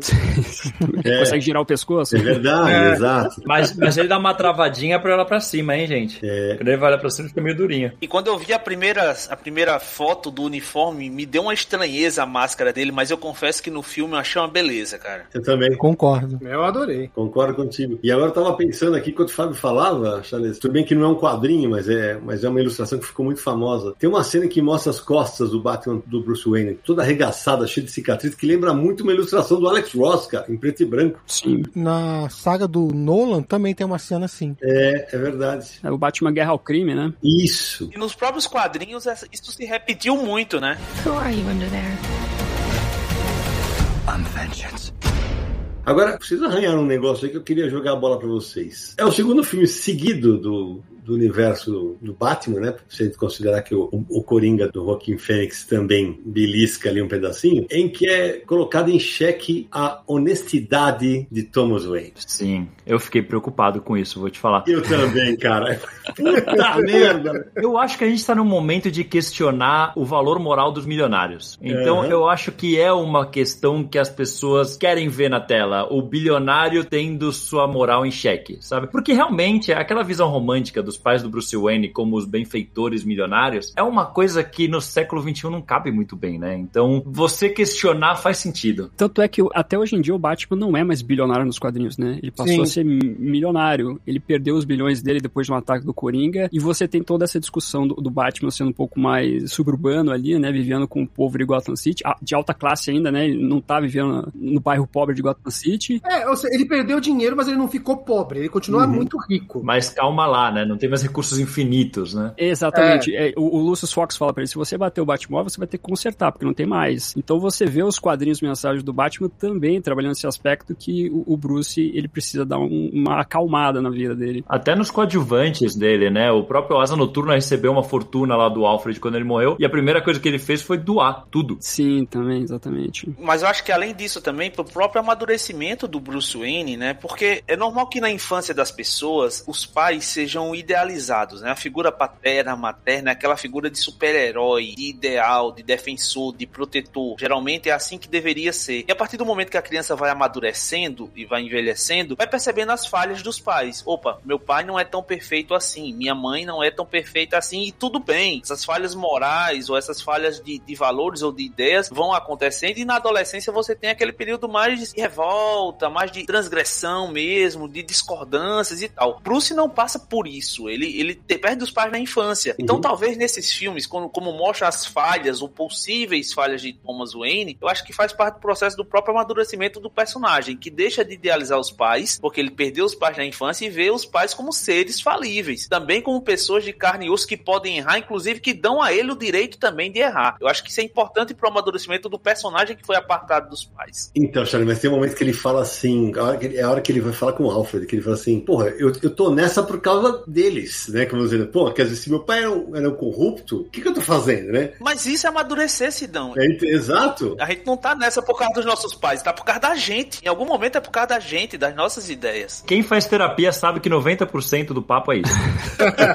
É por aí. É verdade. Eu penso que nem vocês, na verdade, no medo, assim, em relação a isso, porque Thomas Wayne é pra ser a grande inspiração do Batman, realmente. Sim. Bruce. Inclusive na questão de ser um médico, né? Por isso que o Batman não mata, porque o pai dele salvava vidas. E isso é uma justificativa também nesse aspecto, nessa regra moral importante do Batman. Eu cheguei até a pensar que talvez o fato dos pais do Batman, ou Thomas Wayne, ser uma pessoa corrupta, poderia ser um, um motor pro Bruce Wayne entender que ele precisa ser melhor que o pai dele e resolver os problemas que o Thomas trouxe pra cidade. Eu sei que não é um dos melhores aspectos envolvendo Bruce, a construção do Batman, mas se a gente for por esse lado, tem essa possibilidade, que é uma coisa que, por exemplo, é trabalhada nesse Batman da Telltale, que o Bruce Wayne precisa realmente arrumar todas as besteiras que o pai dele acabou fazendo. Talvez você possa por esse lado também, mas não é um dos mais legais, assim, envolvendo o universo do morcego. Aqui, a gente já falou da Selena Kyle, da Mulher Gato, que não é chamada de Mulher Gato, aliás, a gente não comentou isso, mas no filme não é chamada de Mulher Gato, né? Não, não é. Em momento algum. Tem um momento que o Batman fala, eu acho que fala gatuna, alguma coisa do tipo. Porque é, É, um- o Cat Bugler, É. né? que é- é, É, e isso e quando ela fala The Bat and the Cat, só. Isso, é, The exatamente. Bat and the Cat. É, tem a brincadeira lá, você tem muitos gatos e tal. Então tem umas brincadeiras, mas mulher gato mesmo realmente não é chamado. Né? Inclusive ela tá bebendo leite nessa hora, né? Isso, a bebendo leite. Então a gente falou da Selena Kyle, da Zoe Kravitz, a gente falou do Charada do Paul Dano, também muito bom, mas a gente ainda não comentou do Pinguim. Puta, cara. Nossa. Tá incrível. Maravilhoso. O Pinguim do Colin Farrell irreconhecível. Baita interpretação do Colin Farrell, velho. Sim. E eu não botava, eu falei, cara, é o Colin Farrell mesmo? Eu, Caralho, eu- eu- bicho. quando, quando escalaram ele pro papel, eu fiquei. Colin Farrell de pinguim, eu ficava, por que, cara? Tipo, o que que estão fazendo aí? Calou minha boca. Todo mundo achava que ia ser o, o pinguim imperador lá que é magrinho, acabou não. É um, Malandro. Na minha opinião, eles pegaram a versão certa do Pinguim, que é o empresário que mexe com a máfia, que é dono do clube Iceberg. Que pra mim é a melhor versão do Pinguim nos quadrinhos. Tem lá do ladrão com guarda-chuva, que também dá umas risadas. O Tim Burton fez lá uma versão mais fantasiosa e tal. Mas essa versão do Pinguim, eu acho que o personagem se encontra. sim. E tem ainda a brincadeirazinha, o direito a ele andar feito pinguim de um jeito legal. né? Maravilhoso, Sim. maravilhoso. Eu ri demais disso. Esse pinguim foi base- é, bem baseado no Fredo do Poderoso Chefão, que nem o Charles falou que tem muita referência ao Poderoso Chefão. O Matt Reeves pegou muito a figura do Fredo do filme pra incorporar esse, esse personagem, que inclusive vai ter uma série na HBO Max aí pra mostrar a ascensão dele em Gotham City. E o Colin Farrell falou hoje numa entrevista que essa série vai ser pra maiores. E ele quer que seja rated R, né? É, Inclusive ele reclamou que ele não podia fumar no filme. Ele, ele tentou fazer com que a Warner deixasse ele fumar, mas falou, não, PG-13, não pode. Pô, o Pinguim é baseado no mascote de cigarro, cara. Tem que fumar. É, não então. tem jeito. Mas vou te falar uma coisa, a Warner conseguiu escapar bem do PG-13, porque eu vou te falar, o filme tem umas questões bem sérias ali. Também achei. Sim, Tem, sim. Vai tem. no limite, né? Vai no limite mesmo, muito palavrão. Mas se gente parar pra ver, não tem sangue, né? Tem, tem no, no primeiro assassinato tem o, o- o cabelo empapado, assim. É. Pode ser um ketchup. Não, tem o- lá no primeiro assassinato aparece um pouco, mas não é aquele sangue jorrando, nada disso. É mais o psicológico nosso, né? Que é, o- é o propósito Sim. do filme, é ir bem na parte psicológica do que qualquer outra coisa. Por exemplo, quando tem o segundo assassinato, de- que é o do comissário, que é aquela parte dos ratos, quando eu fui ver a segunda vez, que aí não era na cabine de imprensa, era com outras pessoas que estavam vendo ali, tinha uma menina na minha frente, e na hora que apareceu os ratos, ela virou assim, tipo assim, eu não quero ver isso, sabe? De tanta aflição que ela ficou com a parada. E é a brincadeira psicológica, né? A gente não vê os ratos fazendo nada, É, mas então. fica com uma aflição com aquilo. Sim. Eles mostram pro pinguim, o pinguim vira a cara, fala, não me mostra isso, pelo amor de Deus. Só pra complementar o lance do pinguim do Colin Farrell, não é só o lance da maquiagem. Cara, a voz, é, os Sim. maneirismos, tudo é irreconhecível. A interpretação. Tá incrível. Só teve um momento que eu achei que o Colin Farrell pareceu ser Colin Farrell, que é na perseguição de carro, tem uma hora que ele olha pra trás quando o Batmóvel pula do fogo, assim. aí eu falei, putz, aí dá pra perceber que é o Colin Farrell. Mas fora isso, em nenhum momento eu consegui perceber que era ele. Não dá, né? E sabe, você falou do pinguim, cara, a gente falou rapidamente dele, mas o que o Jeffrey Wright faz com o comissário Gordon, velho, é. É muito bom. É Nossa, de chapéu, muito velho. Ele, ele aparece mais que, por exemplo, o Pinguim, que é um personagem que tá no- nos pôsteres, Sim. né? Ele é o Uhum. Watson, praticamente, ali. Mas tá incrível. Eu achei uma das melhores encarnações do Comissário Gordon que a gente já viu. Concordo com você, Carlos. E, e acho que, e assim, inclusive nos momentos de quase humor, né? Como, por exemplo, aquela dá um soco na minha cara, não sei o Depois ele, pô, mas será pra você bater leve, mas eu bati leve.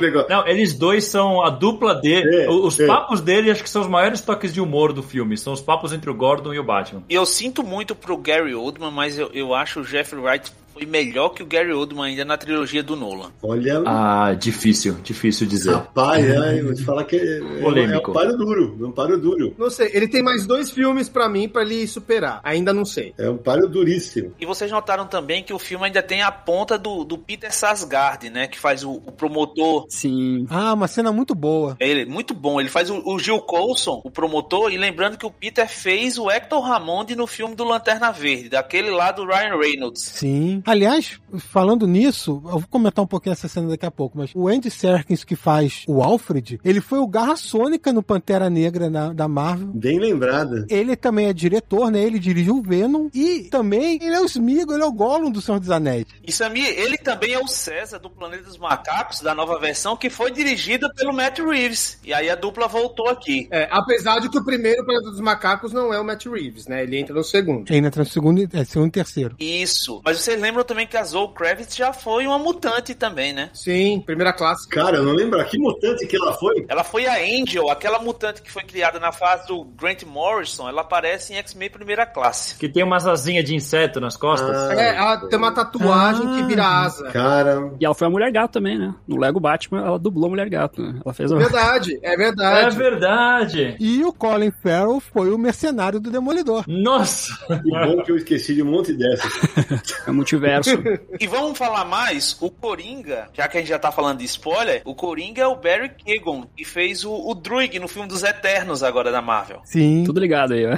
É, rapaz. é. Depois que o, que o Chris Evans fez tanto personagem de quadrinho, agora tu- vai ser uma festa. Todo mundo vai resolver fazer isso. Todo mundo vai fazer um monte ao mesmo tempo. Todo mundo vai fazer. Pô, o Tim Drake dos Titãs tá no filme do Batman? Ô, Samir, Samir, você acabou de chegar um e-mail aqui. Como, como é que é? Ah, ah, não. Os caras estão. Como eu fiz o lixeiro no, no Lições, os caras estão querendo saber se eu quero participar da continuação. Deixa eu falar. Tô brincando. Você vai ser, você vai ser o, o cara que cuida das, é, de abrir e fechar as celas do Arkham. Porra, pelo amor de Deus, cara. Você tá de. Você não você quer que eu morra na minha primeira. Pelo amor de Deus, cara. Não dá. Carcereiro, carcereiro do Arkham Cidão. Aí não dá, cara. Aí não dá. Você quer que eu quer me lascar logo de cara? Pelo amor de Deus. Who are you under there? I'm vengeance. Eu queria voltar rapidinho na cena que o Charles falou, que é a cena do velório lá do prefeito, que acaba tendo a invasão lá, né, do personagem que é o promotor público, que é mais um alvo do Charada. É uma cena muito tensa e é muito legal como ele vai fazendo as charadas e o Batman sabe, vai matando as charadas, né? Uhum. O Charada não tá falando com o Batman, o Batman tá ali, ele tá falando com o promotor, mas o Batman tá do lado e o Batman tá no jogo ali com o cara, ó, eu tô, eu tô seguindo você, eu tô no mesmo nível, vamos, vamos debater isso, né? Ficou muito legal. Só que aí o promotor não quer entregar o, o Falcone e, e pronto. Aí você fala, fudeu, né? Que cena, né? É, é, é espetacular. É, mas aí, aí eu esqueci dessa galhofa, né, Carlão? Aí tem essa galhofinha, né? Que o Batman fica desacordado, aí fica todo- quando ele acorda, tá todo mundo. Vamos tirar a máscara dele ou não vamos? Parecia o sinal de 66, né? Já, todo mundo já tinha tirado a máscara. Tem umas piscadelas da série de 66. É, não, tem, tem. É, o, o Jeffrey Wright chegou a comentar que o- tanto ele e o Matt Reeves conversaram sobre essa série, que tem um pouco de inspiração. Quando você entrava no, na- no Twitter do Matt Reeves, ele tinha feito lá todo todo um tour para um museu lá que tinha manequins com, com, várias coisas da série 66. Eles se basearam um pouquinho nessa série também para trazer alguma coisa. Ah, sem dúvida. Tem até um aspecto interessante, é, Fábio, que, que acontece no, no filme que, e que acontecia muito na série e que a gente não vê nos outros filmes. O Batman aparece em muitas cenas diurnas no filme. Sim. Ele aparece muito na TV. Exato. Que é uma coisa que eu achei muito doida. Tipo, ele não é uma lenda urbana. É, ele é... aparece na TV. A polícia recebe ele na cena do crime. É uma coisa bem. Me lembrou bem Batman. A gente falou New Adams, aquela coisa começo dos anos. meio dos anos 80, sabe? Aquela coisa que ele era um cara, um vigilante um pouco mais extremo já, mas ele ainda ia na cena do crime junto com o Gordon, com a imprensa do lado. Sim. É, ele, ele vai no bar e bate na porta, né, pra entrar, né? Ou Isso. você sabe que eu sou, eu sou o Batman. e tem uma personagem que a gente não falou ainda, e é Gotham City, cara. Ah, maravilhoso. Incrível. Que personagem maravilhosa, cara. E inclusive a própria Gotham também passa por um arco de mudança. Até assim, vamos agora forçar bastante, mas você pegar uma referência quase bíblica, aquele dilúvio no final da cidade para limpar a cidade. A cidade o tempo inteira, ela parece suja. Muito parecida até com a estética da Gotham do, do Coringa do Todd Phillips. Então você tem uma Gotham suja, com lixo o tempo inteiro, e no final ela dá aquela lavada, e, e o final que você tem de Gotham é aquela cena das motos, onde você tem gramadinho verde, a coisa toda bonita, assim. Você vê que a cidade também passa por uma renovação, né? A cidade inundada passa uma paz, né, no final, quando aparece tudo a câmeras filmando a cidade, tudo, va tudo vazio. Engraçado, você tava falando, quando a gente saiu do cinema, eu tava conversando com o André, com o pessoal do Mansão N, sobre como o filme passa uma coisa claustrofóbica o tempo todo. E agora que você tá falando, depois da chuva, tem muita cena, muito take do Batman com o céu atrás, essa coisa toda. Então realmente faz sentido. Esse lance da claustrofobia acontece inclusive quando ele tá com a, com a câmera nos olhos, porque a, a, uhum. a visão ela, ela funila o tempo Sim. inteiro. É, é, a, a sensação é para te deixar, e, e, e, eu vou dar aqui o crédito para Isabela Boscova, que ela fala exatamente isso. A lente é vermelha, quer dizer, ele, ele tem sangue nos olhos, entre aspas, o tempo inteiro. É, é, faz todo sentido. Achei essa observação dela espetacular. Sim. Bom, até a mansão Wayne, quando mostra a sala, tem tanta coisa rococó lá no meio que mal dá pra andar nas salas, hein? É tudo muito fechado. Ah, ainda bem que você lembrou disso, porque eu já esqueci. Pô, na hora que ele tá falando com o Alfred, tem a estátua do cara que ele levanta a cabeça pra ligar. O Shakespeare? sim, o Shakespeare, sim, pô. Shakespeare. Tem a estátua do Shakespeare lá que você ligava o bate, o bate-poste pra descer na Batcaverna, velho. Exatamente. Não, achei muito boa. Tanto que quando eu bati o olho, primeiro eu pensei, olha, o busto do. Eu lembrei de ano 1. Aí eu falei, não, não, é do Batman 66 isso aqui. Exatamente, cara. É, maravilhoso. que não é a mansão, né? É a torre, mas é, faz o papel de mansão. É, a torre. É, desculpa. E essa parte aí que você falou, Sidão, que é justamente quando ele tá ali, ele arrasta o, a mesa para ele começar a elaborar, vai, vai pintando ali, colocando tudo. Eu achei muito legal o fato de tá tudo em português, né? O que ele escreveu. Eu achei um detalhe é, muito bom. Sim, tradução das cenas. Nem só isso, também na tela do computador do Batman, na TV, eles fizeram várias localizações. Então, em, sei lá, na Alemanha vai estar em alemão, na Espanha vai estar em espanhol. É uma coisa global isso. Mas o detalhe das pichações, das inscrições no chão e tal, tem em português, foi uma coisa que me é. surpreendeu. Nossa, baita trabalho. Aliás, nessa hora eu fiquei lembrando do Charles. Eu falei assim, cara, aqui mostra que o Batman tá. O Bruce Wayne, né? Tá doidinho, né, velho? O cara pega, ele, ele, ele, vai pichar o chão da casa dele em vez de pegar e botar num papel, né? Uhum. E ainda é no, no, no idioma de outro país, né? Exatamente. é porque ele é rico, é. Espanhol, espanhol ele não fala direito, mas português, meu filho. cara, o, o pinguim tirando sarro deles porque eles não falam espanhol direito, cara. Como Exatamente, cara. É, nossa, eu dei muita risada também. Tem um detalhe também que tem o Alfred, Bruce, e tem também a tia Harriet ali também no, no então, 66. Sim, quase, né? Sim. É. Quase. É. Fale-me sobre isso. O que, que foi aquilo? É, a, é, é Doris. Do, Doris. Isso, é. Dory, né? Exatamente. Eu acho que é só. Como o Alfred aqui não é um mordomo, ele é um ex-agente do MI6 que acaba treinando o Bruce, que ele na verdade é um guarda-costas da família Wayne, né? Ele acabou indo é, proteger a família Wayne, inclusive isso é uma dor que o Alfred tem, por não ter conseguido proteger Thomas e Martha Wayne. E isso leva então depois a, a inclusive o Alfred fazer o treinamento do Bruce, porque ele quer se comunicar com o Bruce. E daí nós temos então a, a, a entre aspas, a tia Harriet ali, que acaba sendo então essa servente. Servente não, acho que a palavra. A governanta, né? Governanta, exatamente. Isso. No quadrinho tem algumas fases que mostra que o, Alfred ele comanda uma equipe de, de pessoas que trabalham na mansão, assim, não é só ele, né? É, a, a tia Harriet, ela apareceu nos quadrinhos, né? No período quando o Alfred morreu lá na, na, na Era de Prata. Sim, ela surgiu antes nos quadrinhos. Então daí ficou, ficou um tempo ela lá. É a tia do Dick. Isso, exatamente. Até porque tinha todo esse lance de não ter uma, uma presença feminina ali e coisa nesse sentido. Então acabaram colocando.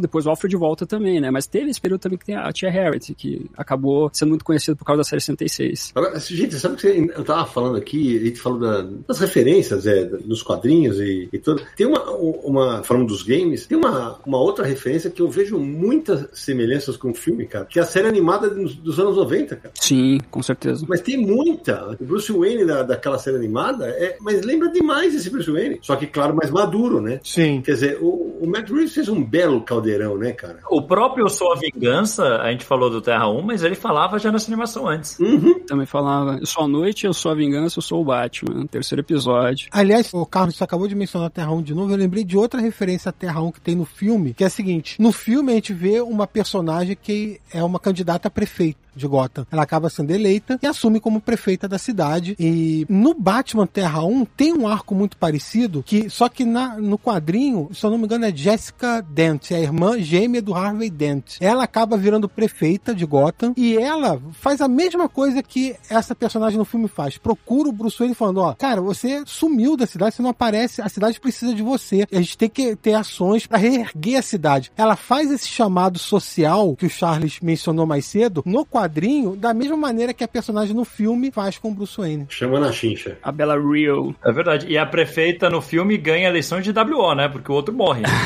É, é verdade. Então, mas, mas isso que eu ia perguntar pra vocês, assim. Eu não lembro de mostrar ela ganhando a eleição. Eu lembro de terem tido as, as eleições e depois o prefeito morre. E aí depois falar num sinal aí de mostrar a união pela cidade, a ex-esposa do prefeito e o filho vão participar do congresso da moça lá. Mas eu não lembro dele ter falado que ela virou a prefeita. Sim, mas ainda tá em campanha, né? É, Porque tanto que o, o Gordon, quando fala, ele fala assim: a gente precisa tirar a candidata daqui. Mas eu acho que tem um momento que diz lá que ela tinha ganhado a eleição. É, eu, eu não me recordo. Então, a eleição aconteceu antes de Gotham ser inundada. A inundação foi na festa de anúncio que ela ganhou, a comemoração dela de ter ganhado a eleição. Ah, não era um comício. Não. No dia seguinte, dia 6 de novembro, a- estão até a data no filme, tem um discurso dela, vamos reerguer é, Gotham e tal, ela já no comando de uma nova etapa de Gotham que ela vai- planeja fazer a partir dali. Ela assumiria naquele evento, por isso que ela é chamada de candidata, porque ela só seria oficializada naquele evento. Pode ser. É, o Charada até fala, né, que a Bella Rio vai ganhar, então agora vamos lá mostrar pro povo de Gotham nossa face, nossa vingança, né? É, que tanto que ela até fala, é, ele até fala, né, que não importa quem vai estar ali, o sistema vai continuar sendo o mesmo, né? Daí por isso Sim. que a gente tem que fazer toda essa, essa festa, entre aspas, que ele quer fazer. É, e a gente já mencionou antes, mas é, é exatamente na sequência que vai ter a, inundação e que vai ter o momento do Batman, entre aspas, ser o farol, né? Ele se jogar na água. E aí é muito, eu acho muito legal a cena, tô arrepiado, caralho. Porque na hora que ele tira as ferragens, ele estende a mão e todo mundo ainda tá naquele negócio do cara do metrô. Ninguém vem. Uhum. Sim. Ninguém chega perto do cara. Aí quem vem, é o, o primeiro é o menino órfão, né? É o menininho. E aí ele começa a tirar, e aí aquele negócio das pessoas estão seguindo o Batman. Ele vai, ele vai ser um farol pra sair dessa situação. A imagem é emblemática e realmente serve como um farol. Ele tá com a luz guiando todo mundo pra sair da escuridão e se salvar. Não, uma cena linda. Assim, a imagem é perfeita. Muito foda. E as cores são muito bem trabalhadas nesse momento, né? Eles Sim. vão mesclando o vermelho ali da, do sinalizador com um outro, uma luz azul, É, e aí sim. fica uma outra vermelha, é muito bonita. E é onde fecha aquela história toda do início, né?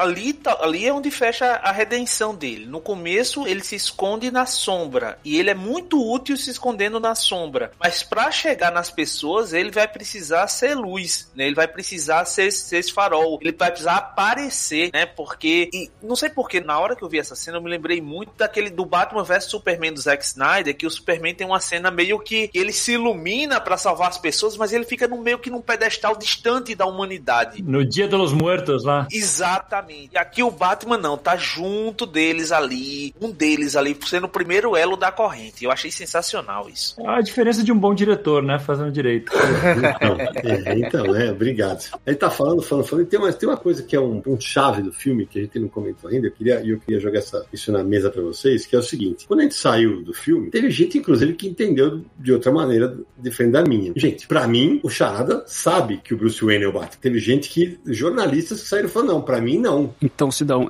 eu, eu vou dizer pra você que eu, a primeira vez que eu, que eu assisti, eu também achava. Hum. Mas na segunda vez que eu assisti, tem um momento que o Charada fala que eles não conseguiram pegar o Bruce Wayne pro Batman. Por isso que o Batman fica mais tranquilo pra interrogar o Charada. Isso é uma pegadinha do roteiro. Isso, exatamente. É, mas, mas nessa cena vai mostrando assim, tipo, o, ele vai falando Bruce Wayne. É, e aí é tem uma hora que vem a câmera, mostra pra uma câmera mesmo filmando ali, e o Bruce tá quieto. Ele tá ali. Aí quando ele fala, pô, a gente só não matou um Bruce Wayne. Nessa hora, ele, o olhar dele muda e ele percebe. Ele não sabe que, quem eu sou. É bem sutil o negócio. Mas o Bruce olha pra aquele quadro na casa do Charada e tá escrito ali, Bruce. Sim, então eu, eu vou te falar que eu também fiquei na. Eu fiquei na dúvida, na verdade, a primeira vez que eu assisti, porque eu fui conversando com o pessoal, falei, puta, eu acho que eu, eu tinha ficado na dúvida, todo mundo falou que não, eu falei, então eu acho que eu não prestei atenção nisso. Quando eu vi de novo, vi isso. O Batman, ele fica. Porque ele não entendeu ainda que são coisas à parte. O Charada quer pegar o Bruce Wayne, mas ele não quer pegar o Bruce Wayne porque ele é o Batman. Como as pistas estão juntas, o Batman entende que ele sacou, e aí ele chega pro Gordon e fala, eu acho que acabou. Aí ele fala, o quê? Acabou o Batman, que é a única hora que ele fala Batman, inclusive. E aí ele fala, ah, vai lá pro, vai lá pro Arkham. Ele fala, tá, Gordon, você é um bom policial, já meio se despedindo. Quando ele chega lá, tem toda essa cena que o André descreveu e tudo, fica a tensão de ele olha pra câmera e fala, puta, a câmera tá registrando, já era, minha identidade foi a pública. E aí o Charada vai pra um caminho na conversa que você entende que ele não, que ele não sacou, são coisas à parte. Eu vou ter que ver de novo, porque no dia da cabine eu falei, não, agora fudeu, porque ele, tá, ele vai ficar na- no, no Arkham do lado do Coringa sabendo que o Bruce Wayne é o Batman. Sim. Fudeu. É. O, o roteiro te leva a acreditar que ele sabe e ter o plot twist de que não. É, é uma pegadinha do roteiro. É, eu achei o plot twist talvez seja um pouco sutil demais pela tensão do momento. Você tá tão tenso que você perde isso. Talvez, talvez. É, o, o real que ele fala que é o Batman, né? Eu sei quem é você realmente, é o fato do Batman ser órfão, né? Por isso que o Charada se identifica com o Batman, né? E por isso que ele fala que é pegar o Bruce Wayne, porque ele é um órfão, não é um órfão, né? É um garoto que viveu na riqueza. É, não pode ser um órfão de cima da torre, né? É porque o que, que eu tinha feito essa leitura também? Porque é a hora que o Batman começa a socar o vidro, velho. Sim. Então eu falei, cara, então. Isso é depois já. Então, é. Falei, será que ele perdeu o controle porque ele já sabe que é o Batman? Tem um lance que o Charada fala com o Batman que é bem significativo também. O Charada não importa saber quem tá por debaixo do capuz. Uhum. Porque o Charada fala isso. O que me importa é essa máscara. Você é essa máscara. Como eu sou aquela minha máscara. É. Nós somos a máscara. Aí não importa quem é o Batman é por baixo da máscara. Porque o Batman é aquele cara ali que tá na frente dele com aquela roupa, com aquele capuz. Aí o roteiro tenta te enganar, fala, puta, ele sabe, ele sabe que é o Bruce Wayne, mas na- no final não sabe. Era uma pegadinha. Inclusive, você pensa que o Charada também se inspirou no Batman pra cometer as vinganças, né? O Batman é inspiração pro Charada pra fazer as coisas erradas ali, né? Sim, algo que a gente já viu tantas vezes nos, nos quadrinhos, né? De, ah, o que, que é isso e tal. É, cara, mu- muito, muito bem sacado. Eu vou ter que ver de novo pra ver esse negócio do, do Batman. Vale a pena ver de novo, viu, Silvio? Eu gostei mais ainda na segunda. Vai ser um suplício pro Sidão ver de novo o filme. Vai, vai, vai ser, vai ser um horror. Eu já quero ver a terceira vez, Sidão. Só, só melhora. Vou te falar que me chamaram pra ir ver hoje, não fui por causa da gravação. Olha isso, cara. Boa. Mas a gente tá vivendo um momento histórico, né? O segundo filme de herói seguido que o Sidão curte. Pois é, pois é, não, mas não, vê, isso é uma falácia, hein? Isso é uma falácia. Eu só não, eu só não fico punhetando igual muita gente faz aí, né? Que a cada filme da Marvel. Só pra deixar registrado que o outro filme é o Homem-Aranha, que a gente tem um episódio do Confins. Vão aí ouvir o episódio sobre Homem-Aranha sem volta pra casa. Porque então, sabe, o que eu não tenho paciência era é um negócio que virou até uma piada, mas que era verdade. A gente ia nas cabines a cada filme da Marvel. Nossa, esse é o melhor filme de super-herói já feito. Pior que é verdade. Sim. Lá, lá no Mansão Wayne a gente fala que é o fã emocionado. Quando eu era só fã, eu tava feliz. Hoje são jornalistas, alguns, ou influenciadores, ou não sei como é. Os fãs viraram jornalistas, Sidão. É isso que aconteceu. Queria aproveitar isso e puxar uma discussão aqui com vocês. Porque tem uma coisa que me incomodou muito, porque eu tenho. Sei lá, tá arredondando três anos que o Robert Pattinson foi anunciado como Batman. Sim. Foi em 2019, maio de 2019, eu acho. Cara, uma coisa que me irritou profundamente, não é se as pessoas falam, ah, gostei ou não gostei do Robert Pattinson ser escolhido e tal, mas a quantidade de boatos negativos envolvendo o filme. É uma coisa que me incomodou muito ao longo desses três anos. Parece que há uma sede. Eu achei que você ia falar uma seita. Uma seita de Snyder Coach. Cara, se você parar pra. Teve o lance desde o o símbolo ser a arma derretida, até o Robert Pattinson brigando com o Matt Reeves, até. Cara, tanta coisa que rolou. Sim, sim, teve. Hoje em dia a gente vê muito essa negatividade rolando, né? Tem, tem o filme do Batman agora, daqui a pouco vai ter o, o, os outros filmes do DCU. Isso tem acontecido bastante, ainda mais com rumores, né? Os rumores eles têm pegado forte e é um problema isso. É, mas isso é engraçado que quando é filme da DC é rumor negativo, né? Quando é filme da Marvel é rumor positivo. Então, mas Samir, a gente já falou sobre isso. É... E aí acho que vai também do, do, trabalho das companhias junto à imprensa, né? A Marvel criou um monte de jornalista que é, que é, é fã de tudo que eles falam. Tudo, assim. E a Marvel tem uma linha única, né? Que eles vão seguindo. A DC. Exatamente. A DC atira para um lado, desencana e deixa um monte de gente frustrada, aí atira para o outro, desencana. É, tem um ah, pouco nós, isso. Nós não vamos fazer um multiverso, nós vamos fazer cada um, não vai ter uma ligação. Eu, eu acho também que ficou tanto tempo esse filme que deu muito tempo pra fazer boato, né? Ainda mais com pandemia, o pessoal desocupado em casa. É, o filme era pra ter saído em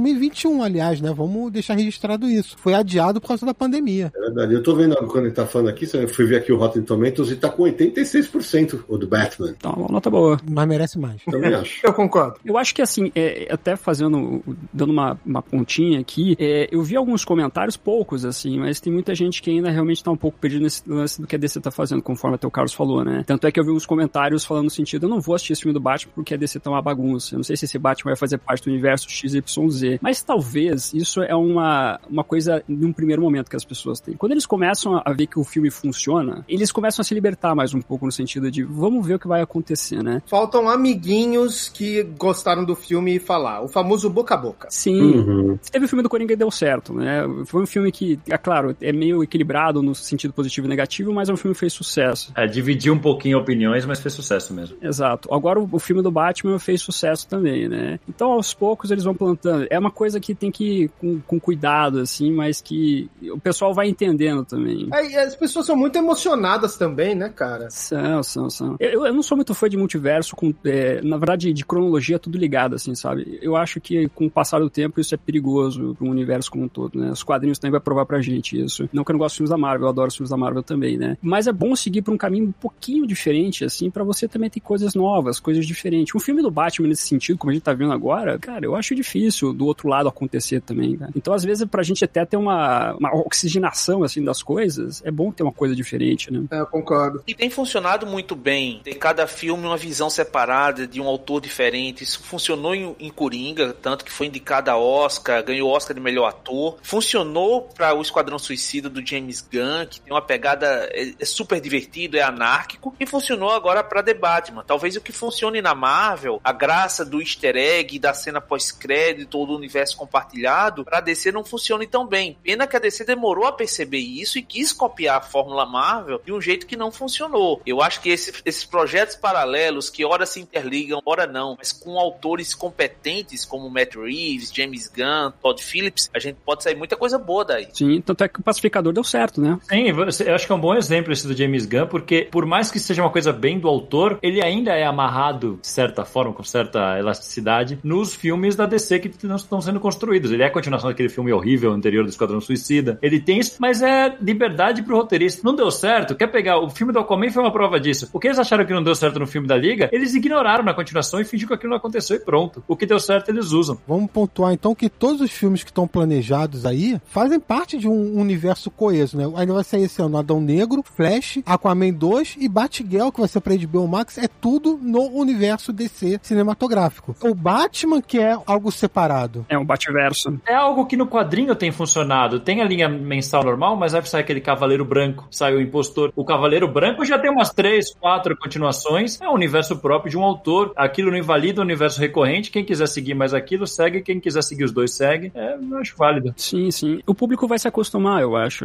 Aos poucos a galera vai entendendo, assim. Até porque esse, esse, esse Batverso que o Matt Reeves está criando realmente vai florescer de várias maneiras, né? Série, filmes, etc. Duas séries já, né? Estão aí no, no gatilho. Exatamente. Então, é, vai ser um novo universo e a galera vai curtir também. Com certeza. Mas uma coisa que eu acho que é, é o primordial disso, e eu acho que esse filme, e principalmente Coringa, faz é. Você não tá vendo um filme de super-herói, você tá vendo um outro tipo de filme, né? Não quer dizer Isso. que não seja um filme de super-herói, obviamente que tem todos os elementos, fantasmas de rosa, blá blá blá. Não é só um filme de super-herói. Entendeu? Mas você tá vendo ali, é um filme de suspense, investigação criminal, ação, ação pesada quando tem ação. Então eu, eu gosto disso, porque aí vai no ponto que o Fábio falou. Não, eu não sou contra, e eu, eu gostaria muito que a DC tivesse feito desde o início uma coisa que a Marvel fez. Eu também. Porque para mim isso é muito mais a cara da DC do que da Marvel. Porém, para ser diferente e indo por um caminho desses, que não é necessariamente filme de super-heróis, é outras coisas, eu prefiro muito mais, particularmente. Sim, eu, eu acho que esse negócio que a gente tá falando sobre não ser um filme de super-herói, e ao mesmo tempo a gente tá falando que é um filme muito de super-herói, quadrinho, eu acho que o grande lance não é nem não é só ser ou não ser um filme de super-herói. Ele é um filme que agrada, e mesmo quem não tenha um apreço pela estética de filme de super-herói. Porque hoje em dia existe isso, né? Concordo. É um filme de super-herói, ele tem muitas coisas estéticas de filme de super-herói, mas ele vai agradar gente que normalmente não gosta desse tipo de estética. Acho até que Martin Scorsese, que não gosta de filme de super-heróis, e foi muito homenageado aqui, ia gostar desse filme. Uhum. Ia falar que é cinema, né? Eu ainda tô esperando ele falar do filme do Coringa. E o Francis Ford Coppola também. Sim, exatamente. É, eu, acho, eu acho que vocês estão sonhando alto. Mas tudo bem, né? Who are you under there?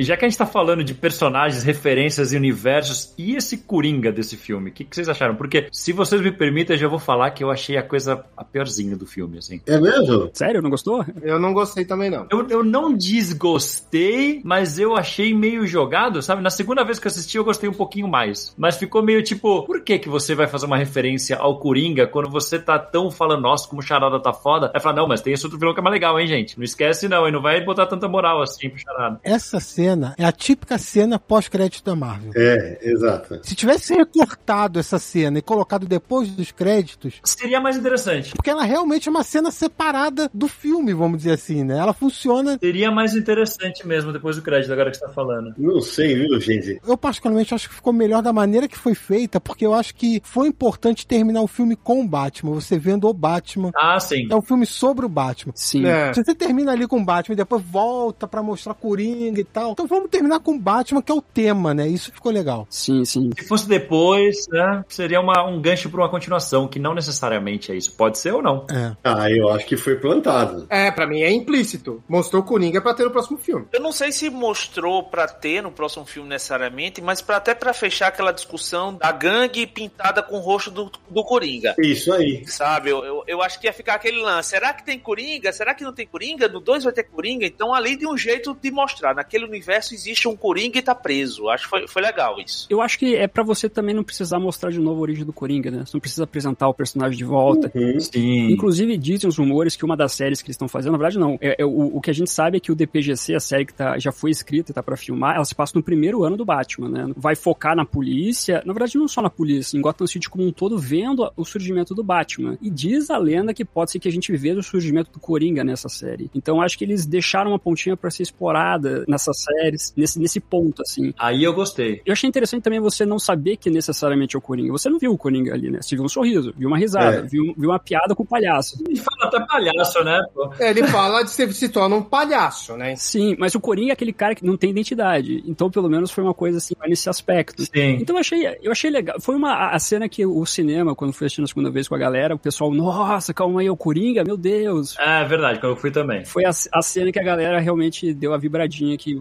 que o pessoal gosta. E eu vou te falar que eu curti justamente por conta disso. Porque assim, já deixar implícito que, ó, o Batman já me colocou aqui, velho. Sim, isso mesmo. É, então, eu vou te falar que a primeira vez que eu assisti eu fiquei com medo, porque eu, eu não tinha visto que tinha um rumor desse ator fazer o Coringa, né? Que parece que já tá faz tempo esse rumor. Eu fiquei com um pouco de medo quando ele fala assim: não, Gotham já tem essa parada de, de afundar e reerguer. Na hora me veio o Joaquim, o, o Joaquim Fênix na cabeça, assim, na hora, na hora. Eu falei, não, não.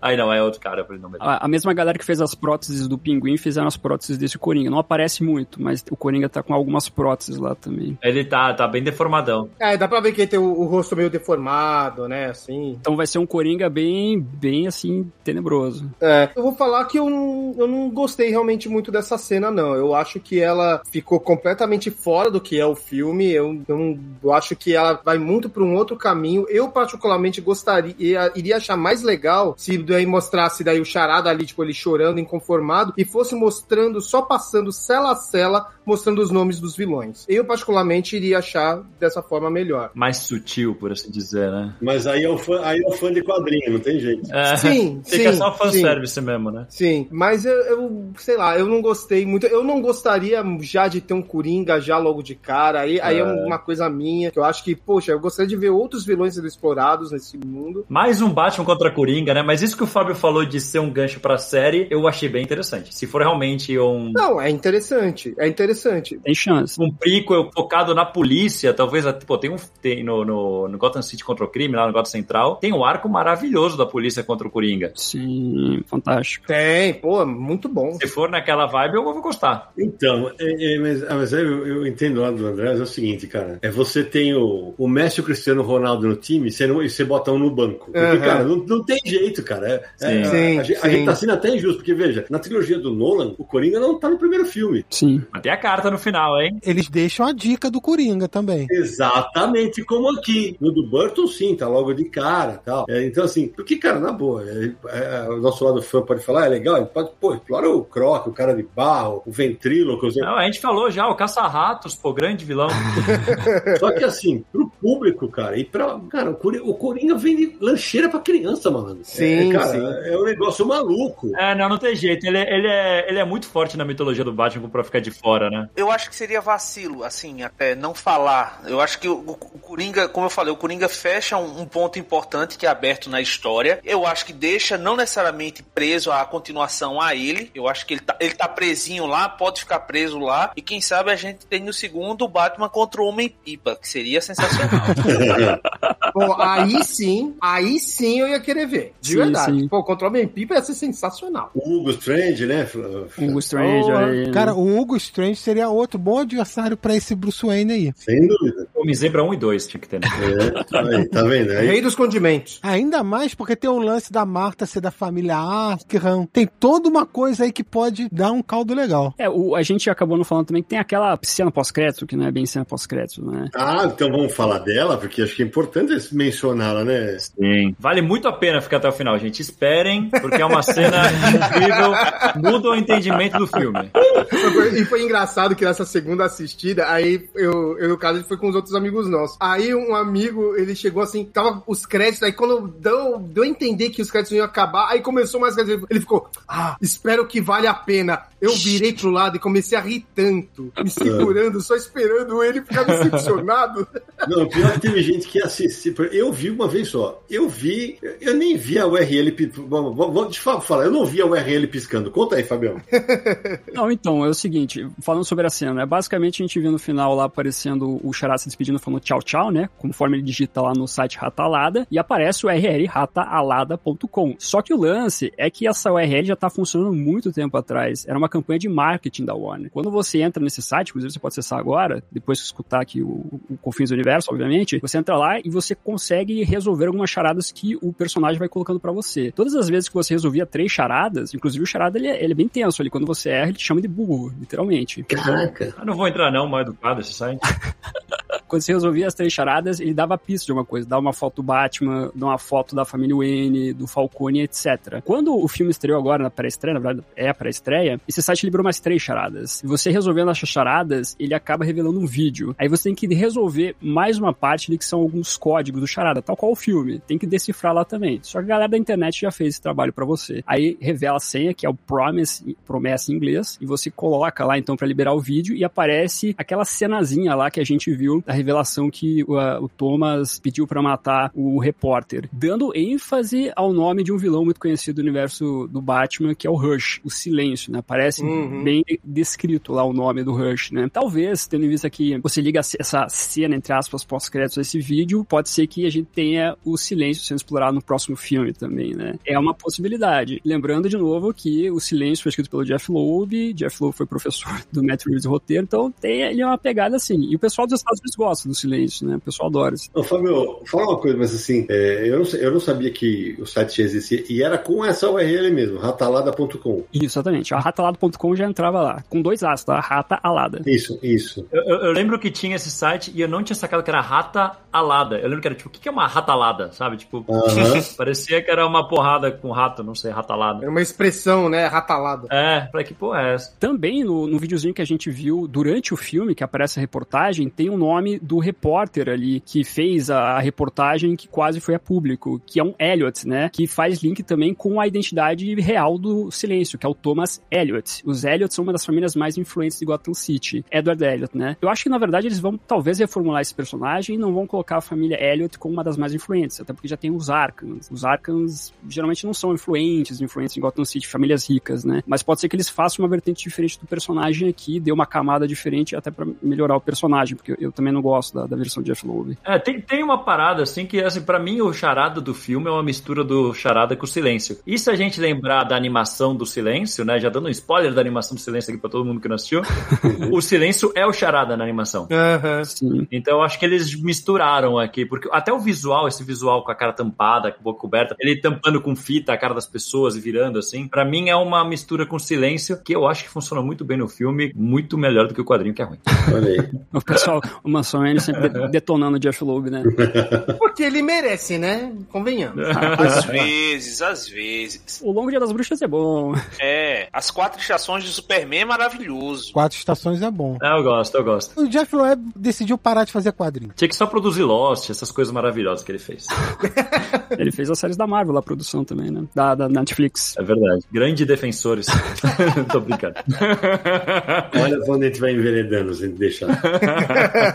Eu só vou fazer uma indicação, se me permitem. Fala. É porque o antes do filme sair, nós tivemos a publicação de um livro que é prequel, né? Ah, Ele só saiu nos Estados Unidos, mas só fica a informação, né? Que esse, esse livro acaba contando sobre o treinamento do Batman com o Alfred, sobre o fato que ele viajou pelo mundo pra treinar também, fala sobre a evolução do Charada também, por que, que o Charada eh, acaba tendo esses problemas com a, a alta classe de Gotham City, o que aconteceu com o orfanato também, fala sobre a questão da doação do orfanato para a prefeitura, para criar um orfanato, né? Que era a antiga mansão Wayne até. Então é um livro interessante que ele vai dando esse escopo do que envolve o passado, o, o- primeiro ano. Eu espero que ele saia no Brasil, que traduza, que alguma editora traga. Mas, eventualmente, se alguém quiser ir atrás, vale a pena para você conhecer um pouquinho do, desse passado do personagem. Olha aí, fica a dica para as leituras que ouvem o Confins do Universo. Fica a dica aí, hein? Ô, Fábio, deixa eu te fazer uma pergunta, você que leu esse... Você leu o livro, né? Na verdade, eu não consegui ler todo ele, eu vi só um pouco do audiobook. Ah, tá. É porque tem uma questão que fica em aberto que eu tava conversando com os amigos hoje, que é como o Charada descobriu as informações sobre a família Wayne. E na verdade no livro, isso na verdade aparece um pouquinho também no, no, no filme, né? Que ele tava naquele coral lá e ele olhou pra saber da família Wayne. O, o livro destaca que isso na verdade fica em aberto, porque ele vê uma foto da família Wayne, ele pega essa foto da família Wayne e acaba atacando fogo no orfanato por completo. Então fica em aberto isso pra gente. Ah, ele pode ter pegado documentos que estavam no orfanato antes de tacar fogo, né? A gente pode falar que é alguma coisa assim. Só uma coisa também, no filme é revelada a identidade do, do Charada, que ele é um contador, não é isso? Isso, exato. Ele trabalhava numa empresa como contador. E o que dá a entender no livro é que chegou um livro de contabilidade na mesa dele e ele viu coisas estranhas nesse livro de contabilidade, que é o livro de contabilidade que o Batman pega e mostra pro Gordon quando eles estão investigando lá a casa do Charada. E a partir dali ele começou a ligar os pontos do que estava acontecendo do desvio dessa grana e foi descobrindo cada coisa, né? É, o conta como o Charada ele, ele era um entregador de comida, que ele acaba tendo alguns problemas e quer virar realmente um, um contador. Tem toda essa evolução do personagem durante o livro. Who are you under there? I'm vengeance.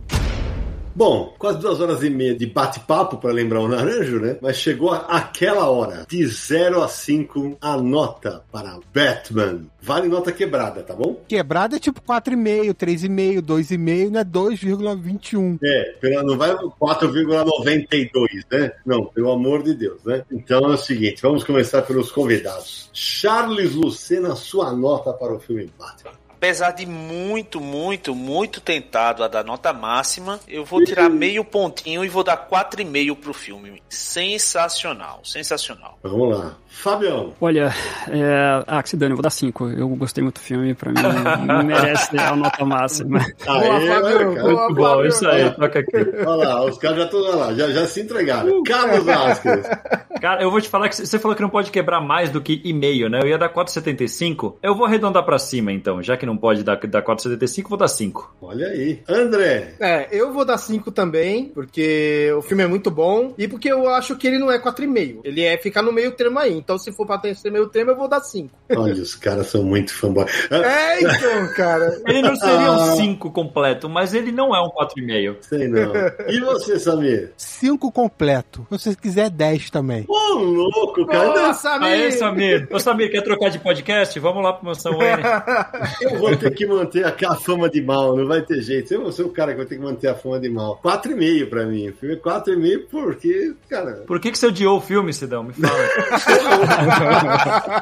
4,5 eu odiei o filme, pelo amor de Deus. Vai sair amanhã no Facebook. Universo HQ odiou o Batman. Odiou o filme, né? Não, pra mim, nota... mas eu vou te falar que acho que esse é, esse é o filme com a nota mais alta na média até hoje, hein, gente? Não sei não, depois tem que ver isso aí, viu, Samir? Eu vou explicar meu raciocínio. A gente referenciou aqui Taxi Driver e Poderoso Chefão. São nota 5, vai. Aí eu tiro, por isso que eu tirei meu ponto do debate, mas só pra não ficar nesse mesmo patamar. Não, não, não pode funcionar nota assim, não. Vocês dois são haters. O que, que é isso? Que absurdo. Eu dei 5 porque referenciou Batman 66. Então, pra mim, é 5, é perfeito. Ah, então, é. Aí, ó, aí, ó. É Minha série favorita, né, quando eu era criança. Ainda bem que não foi sobre Batman 66, porque eu e o Fábio iríamos ter umas discussões acaloradas aqui, então foi melhor não. Eita.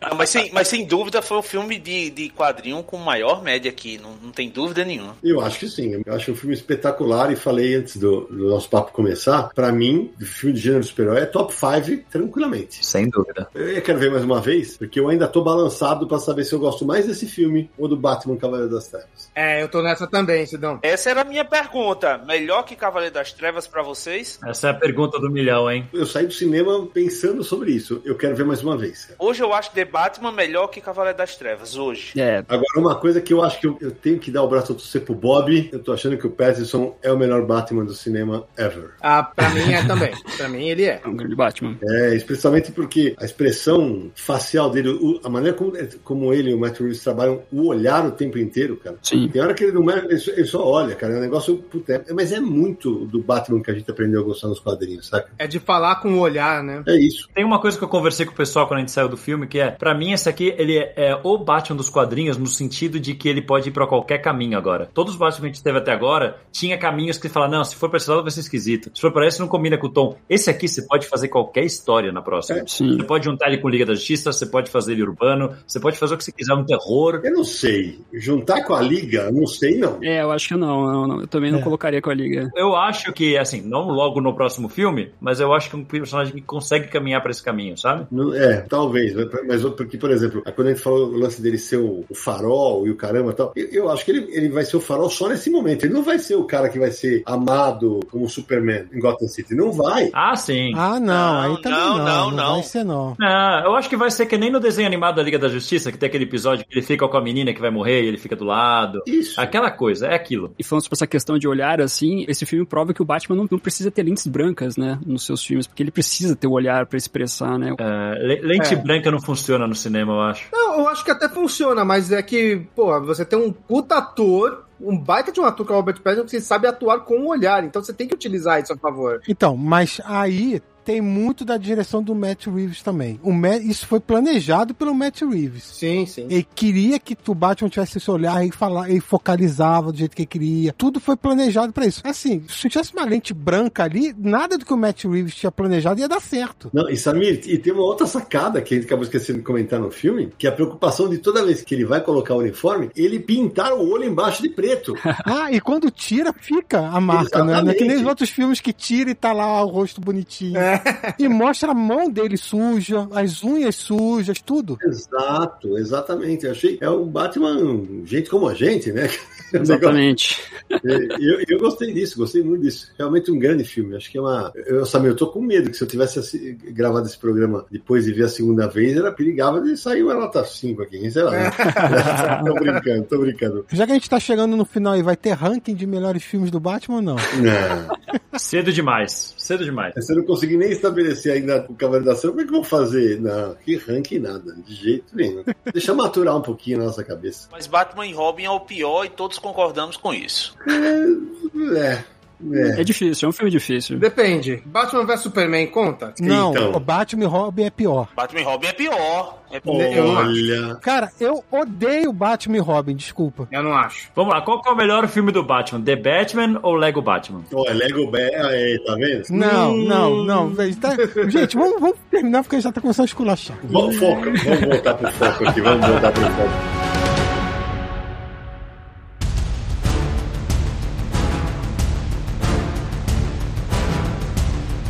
Então, Samir Naliato, antes de terminar a nossa conversa sobre o filme Batman, aqueles contatos marotos para quem quiser encontrar o Confis Universo, Universo aqui, nessa internet de tantos bate-apetrechos. Atenção, pessoal, você pode ouvir todos os episódios fiz no universo no mesmo bate-site, qualquer bate-dia, é só acessar podcast.universohq.com. Você vai encontrar todos os maravilhosos 150 confins do universo para ouvir. Dá para fazer uma bela maratona. Se você está conhecendo a gente agora, prepare-se. A maratona vai ser longa, mas vai ser divertida. Você vai gostar muito. É como ver três horas de Batman. Vai passar que é uma maravilha. Você também pode escutar o Confins do Universo no iTunes ou no Spotify ou no Deezer. Também estamos nos agregadores de podcast. Mande mensagem pra gente para podcast@universohq.com ou DDD 11 9458 5989. Lembrando aí, então, podcast do site Universo HQ, www.universohq.com, site de quadrinhos há 22 anos no ar nessa grande internet de meu Deus. Nas redes sociais, Universo HQ no Facebook, no Twitter e no Instagram. Lembrando também nosso canal no YouTube, youtube.com barra Universo HQ, Sidão. Ô, ô Samir, é, antes de pedir para os nossos convidados se despedirem, eu entrego mesmo, cara. A gente tá gravando, aí Charles Lucena vai e coloca num grupo de quadrinhos do qual nós participamos, 12 segunda participação no Confins do Universo. Chupa muito Marcelo Buide. É um amor, cara. É, é praticamente o Coringa e o Charada, esses dois. Vou te contar que. É que a gente compete pela atenção de vocês. Entendi. E vocês veem, Fábio, Carlos, André, ele, ele conta lá quantas vezes ele participa. É, realmente o negócio é sério. O negócio não é brincadeira, não. Buide, daqui a pouco você volta. A gente já perdeu a conta das participações do Fábio lá no Mansão N. Então, aí sim. É, o, o- Fábio faz parte do Mansão N já. Ele que não, ele só não sabe disso. Olha aí, tá vendo? A gente brinca aquele labareda do grupo, que é aquele membro dos tipos que aparece quando junta todo mundo. A barreira, tá certo. Tá vendo? Ô, Samir, agora antes de eu passar para os nossos convidados se despedirem, vou dar uma informação. Quando esse programa for ao ar, a gente já vai ter revelado no Universo aqui em resenha quem é a autora da próxima vitrine do Confins do Universo. E inclusive nós vamos mostrar, Samir, Samir, nós vamos mostrar a arte durante a resenha. Então aqui a gente vai deixar registrado que nos próximos 50 episódios do Confins do Universo, a arte que vai ter em todos os agregadores e no nosso site é assinada por Chris Eiko. Eita, nós. Um beijo pra Eiko, ficou muito, muito legal. Para os nossos convidados que estão gravando aqui ainda não viram, a gente vai mostrar daqui a pouco no chat para eles não ficarem na vontade. Opa! Ah, mas aí que é incrível, já sei que vai ser bom já. Ficou muito, muito divertido. Obrigado, Cris. É, Vai ser uma alegria ter a tua arte estampando o Confis Universo. Quem sabe não vira camiseta tudo de novo, né, Samir? Vamos, vamos deixa pra lá. Deixa eu ficar quieto, deixa eu ficar quieto. Bom, vamos lá. Meu amigo Charles Lucena, mais uma vez, muitíssimo obrigado pelo papo, obrigado pelas horas dedicadas aqui ao, ao nosso podcast. Sempre bom te receber por aqui, meu velho. adorei também ter participado, Sidão, Samir. Adorei conhecer o Carlos, o Fábio, o André, tão apaixonados pelo Batman e pelo seu Bat-Universo, que nem me fizeram falar aqui que o Batman é o demolidor da DC. Você quer morrer, né? Porque você estaria errado, né, gente? Ô, Charles, eu vou te recomendar pra um psiquiatra, porque você tá precisando de alguma. Eu ia falar, um psiquiatra, é, eu ia te falar pra um psiquiatra bom, porque agora, agora eu vou ficar bravo, né? É, Chama-se Jonathan Arkham, inclusive. o Hugo Strange. Não, mas dizem que todo psicólogo vai pra psicólogo. Psiquiatra também tem que ir pra psiquiatra? Então, Não tô sabendo dessa. É, se- é sempre bom de vez em quando, né, cara? então o, o, o lance é o seguinte, a última vez que ele veio aqui falar uma groselha dessa, ele ficou quase um ano sem participar. Agora, Não, não, eu mexi, com algo muito, eu mexi com algo muito pessoal seu. agora... Certo? Eu- Eu toquei na sua em um ponto nevrálgico, não é o caso. A gente tá brincando aqui falando de gibi, né, brother? Aham. Ah, deixa pra lá. Fabião, muitíssimo obrigado. Que alegria ter você aqui com a gente. Logo, logo você vai estar com a gente lá no, no Universo aqui em Resenha também falando de Batman. Mas foi um barato papo. Muito obrigado, cara. Eu que agradeço e dar um convite. De novo, é uma honra estar com você, com o Samir, com o Charles, com os amigos aqui, Carlos e André também, que vira e mexe tô conversando. E o Universo aqui sempre é referência, então eu fiquei muito feliz com o convite e poder falar também desse grande filme do Amor Cego. Mais uma vez, obrigado e sempre à disposição de vocês quando precisarem. Valeu demais. E que, que os eventos voltem logo pra gente se encontrar pra conversar pessoalmente. Com certeza. André, meu velho, que bela estreia. Brigadaço, velho. Poxa, eu que agradeço, Sidão, pô, de verdade, prazerzão estar aqui no Confins, né? A gente começou quase junto o podcast, se for parar pra pensar, né? Até o número de podcasts são parecidos, mas vocês são referência já tem muito tempo, eu acompanho, acompanho o site, tem, nossa, anos, anos, anos, que ia todo dia ler as notícias pelo Universo HQ, então é um prazer enorme estar aqui com vocês e espero ser chamado mais vezes, e que bela estreia com esse filme maravilhoso. Boa. Sua vez, Carlão, mais uma vez, obrigado, velho. Obrigado. O Carlos já foi meu aluno no workshop de edição, já ajudou em matéria. Brigadaço, foi uma alegria ter vocês três aqui compartilhando conhecimento do Batman com os nossos ouvintes, cara. Que isso, cara. Um prazerzaço, cara. Obrigado de novo pelo convite. Cara, é o que o André falou, cara. O Universo HQ é um site que eu acompanho desde o seu nascimento. Eu lembro que eu conheci quando era. Quando eu tinha o site de heróis da editora Abril e eu sempre citava o Universo HQ como referência ali. Então,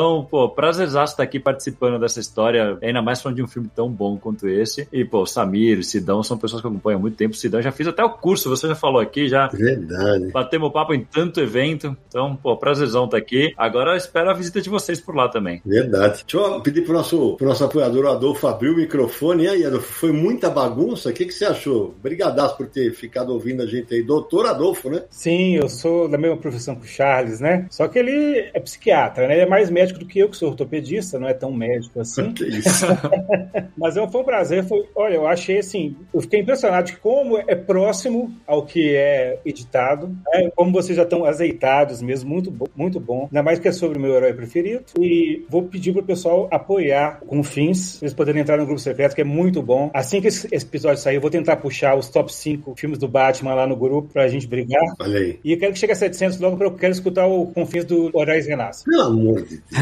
Adolfo, Ah. deixa a sua nota do filme do Batman também. 5. Aí, ó. É. Aê, aê, uh! É, eu tenho, que, eu tenho que manter a minha fama de mal, meu. Vou que contar. Obrigadão, Adolfo. Samir Daliato, sua vez. Ah, primeiro, agradecer ao Carlos, o Fábio e o André por terem participado aqui do Confins do Universo. Primeira participação de vocês aqui, debatendo esse filme maravilhoso do Cavaleiro das Trevas. Obrigado pela presença. Foi muito legal ter vocês aqui com a gente. Adolfo, obrigado. Um abraço pra você. Obrigado pelo apoio, obrigado pelos papos no grupo. E, cara, você e todos os apoiadores, estendo o meu abraço pros nossos apoiadores que mantêm aqui o nosso projeto vivo até hoje. Valeu mesmo. Charlão já é de casa, né, Charlão? Vou agradecer, mas você é de casa, né? Sabe como é que é? Tá tudo, tamo junto. É isso aí. E quero ver agora com o que, que eles vão apontar pro Batman 2. Vamos ver. Vamos ver. Bom, eu antes de terminar, sabe, como no começo do programa, antes de começar o papo, eu citei o Eritacus rubécula, né? Eu tenho que, afinal de contas, desvendar a charada no começo do programa, né? Então ele pode ser chamado de pisco de peito ruivo ou Robin europeu. Olha aí. Oh. Ah, Sidão, eu vou, eu vou te falar que eu tinha escrito a palavra aqui e tava quebrando a cabeça nunca que acertar isso. O filho do prefeito vai virar o Robin. olha aí, vai. Já, ó, o Samir, já, ó, o Samir, ó, não duvida, hein? Não duvida, hein? A origem já é parecida, hein? É. Se tirar o contexto de circo, o resto é parecido. Exatamente. Então agradecer ao Adolfo, a todo mundo que apoia a gente, agradecer o Chaves, o, o Fábio, o Carlão, o André, Samir, o Sérgio e Naranjo que não estão aqui hoje. Até falar pro Adolfo que ele, ele- ele achou que é muito próximo da, da edição final, porque o Naranjo não tá aqui, né? Então é por isso ele e o Sérgio, né? Que sempre que causam eh, as minhas broncas. né? Agradecer a todo mundo que, que nos acompanha, que estão seguindo com a gente aí, firmes e fortes desde o do, do primeiro episódio, já estamos no 150. E hoje eu vou me despedir, não na torcida, mas na certeza absoluta de que o Batman ainda vai continuar por muito tempo como campeão das boas adaptações dos quadrinhos para outras mídias. Afinal, ele é o Batman! E a gente se encontra no próximo episódio de Confins do Universo!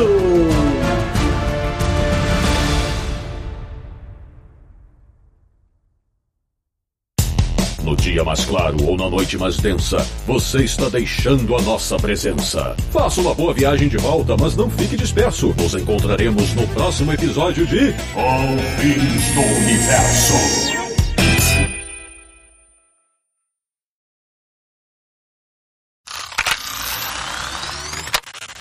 Até lembrei de Poderoso Chefão na hora que conta a história do Thomas Wayne que foi procurar o, o Carmine. É, pô, já ia falar infantino.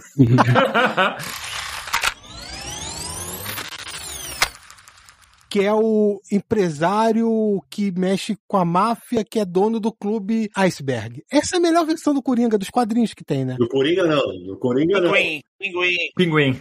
Ah, tá. Que pra mim é a melhor versão do pinguim nos quadrinhos. Tem lá do ladrão com guarda-chuva, que também dá umas risadas. Mas essa versão do Coringa, eu acho que o personagem se Caralho, malandro, puta Ih, vida, caramba. Caramba. Vai pros extras. Já, já, já tá nos extras eternamente.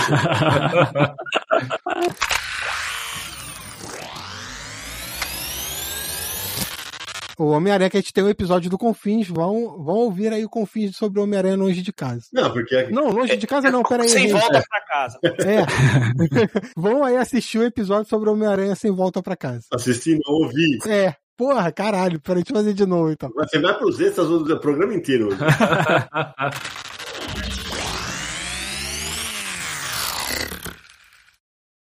Este podcast foi editado por Radiofobia, podcast e multimídia.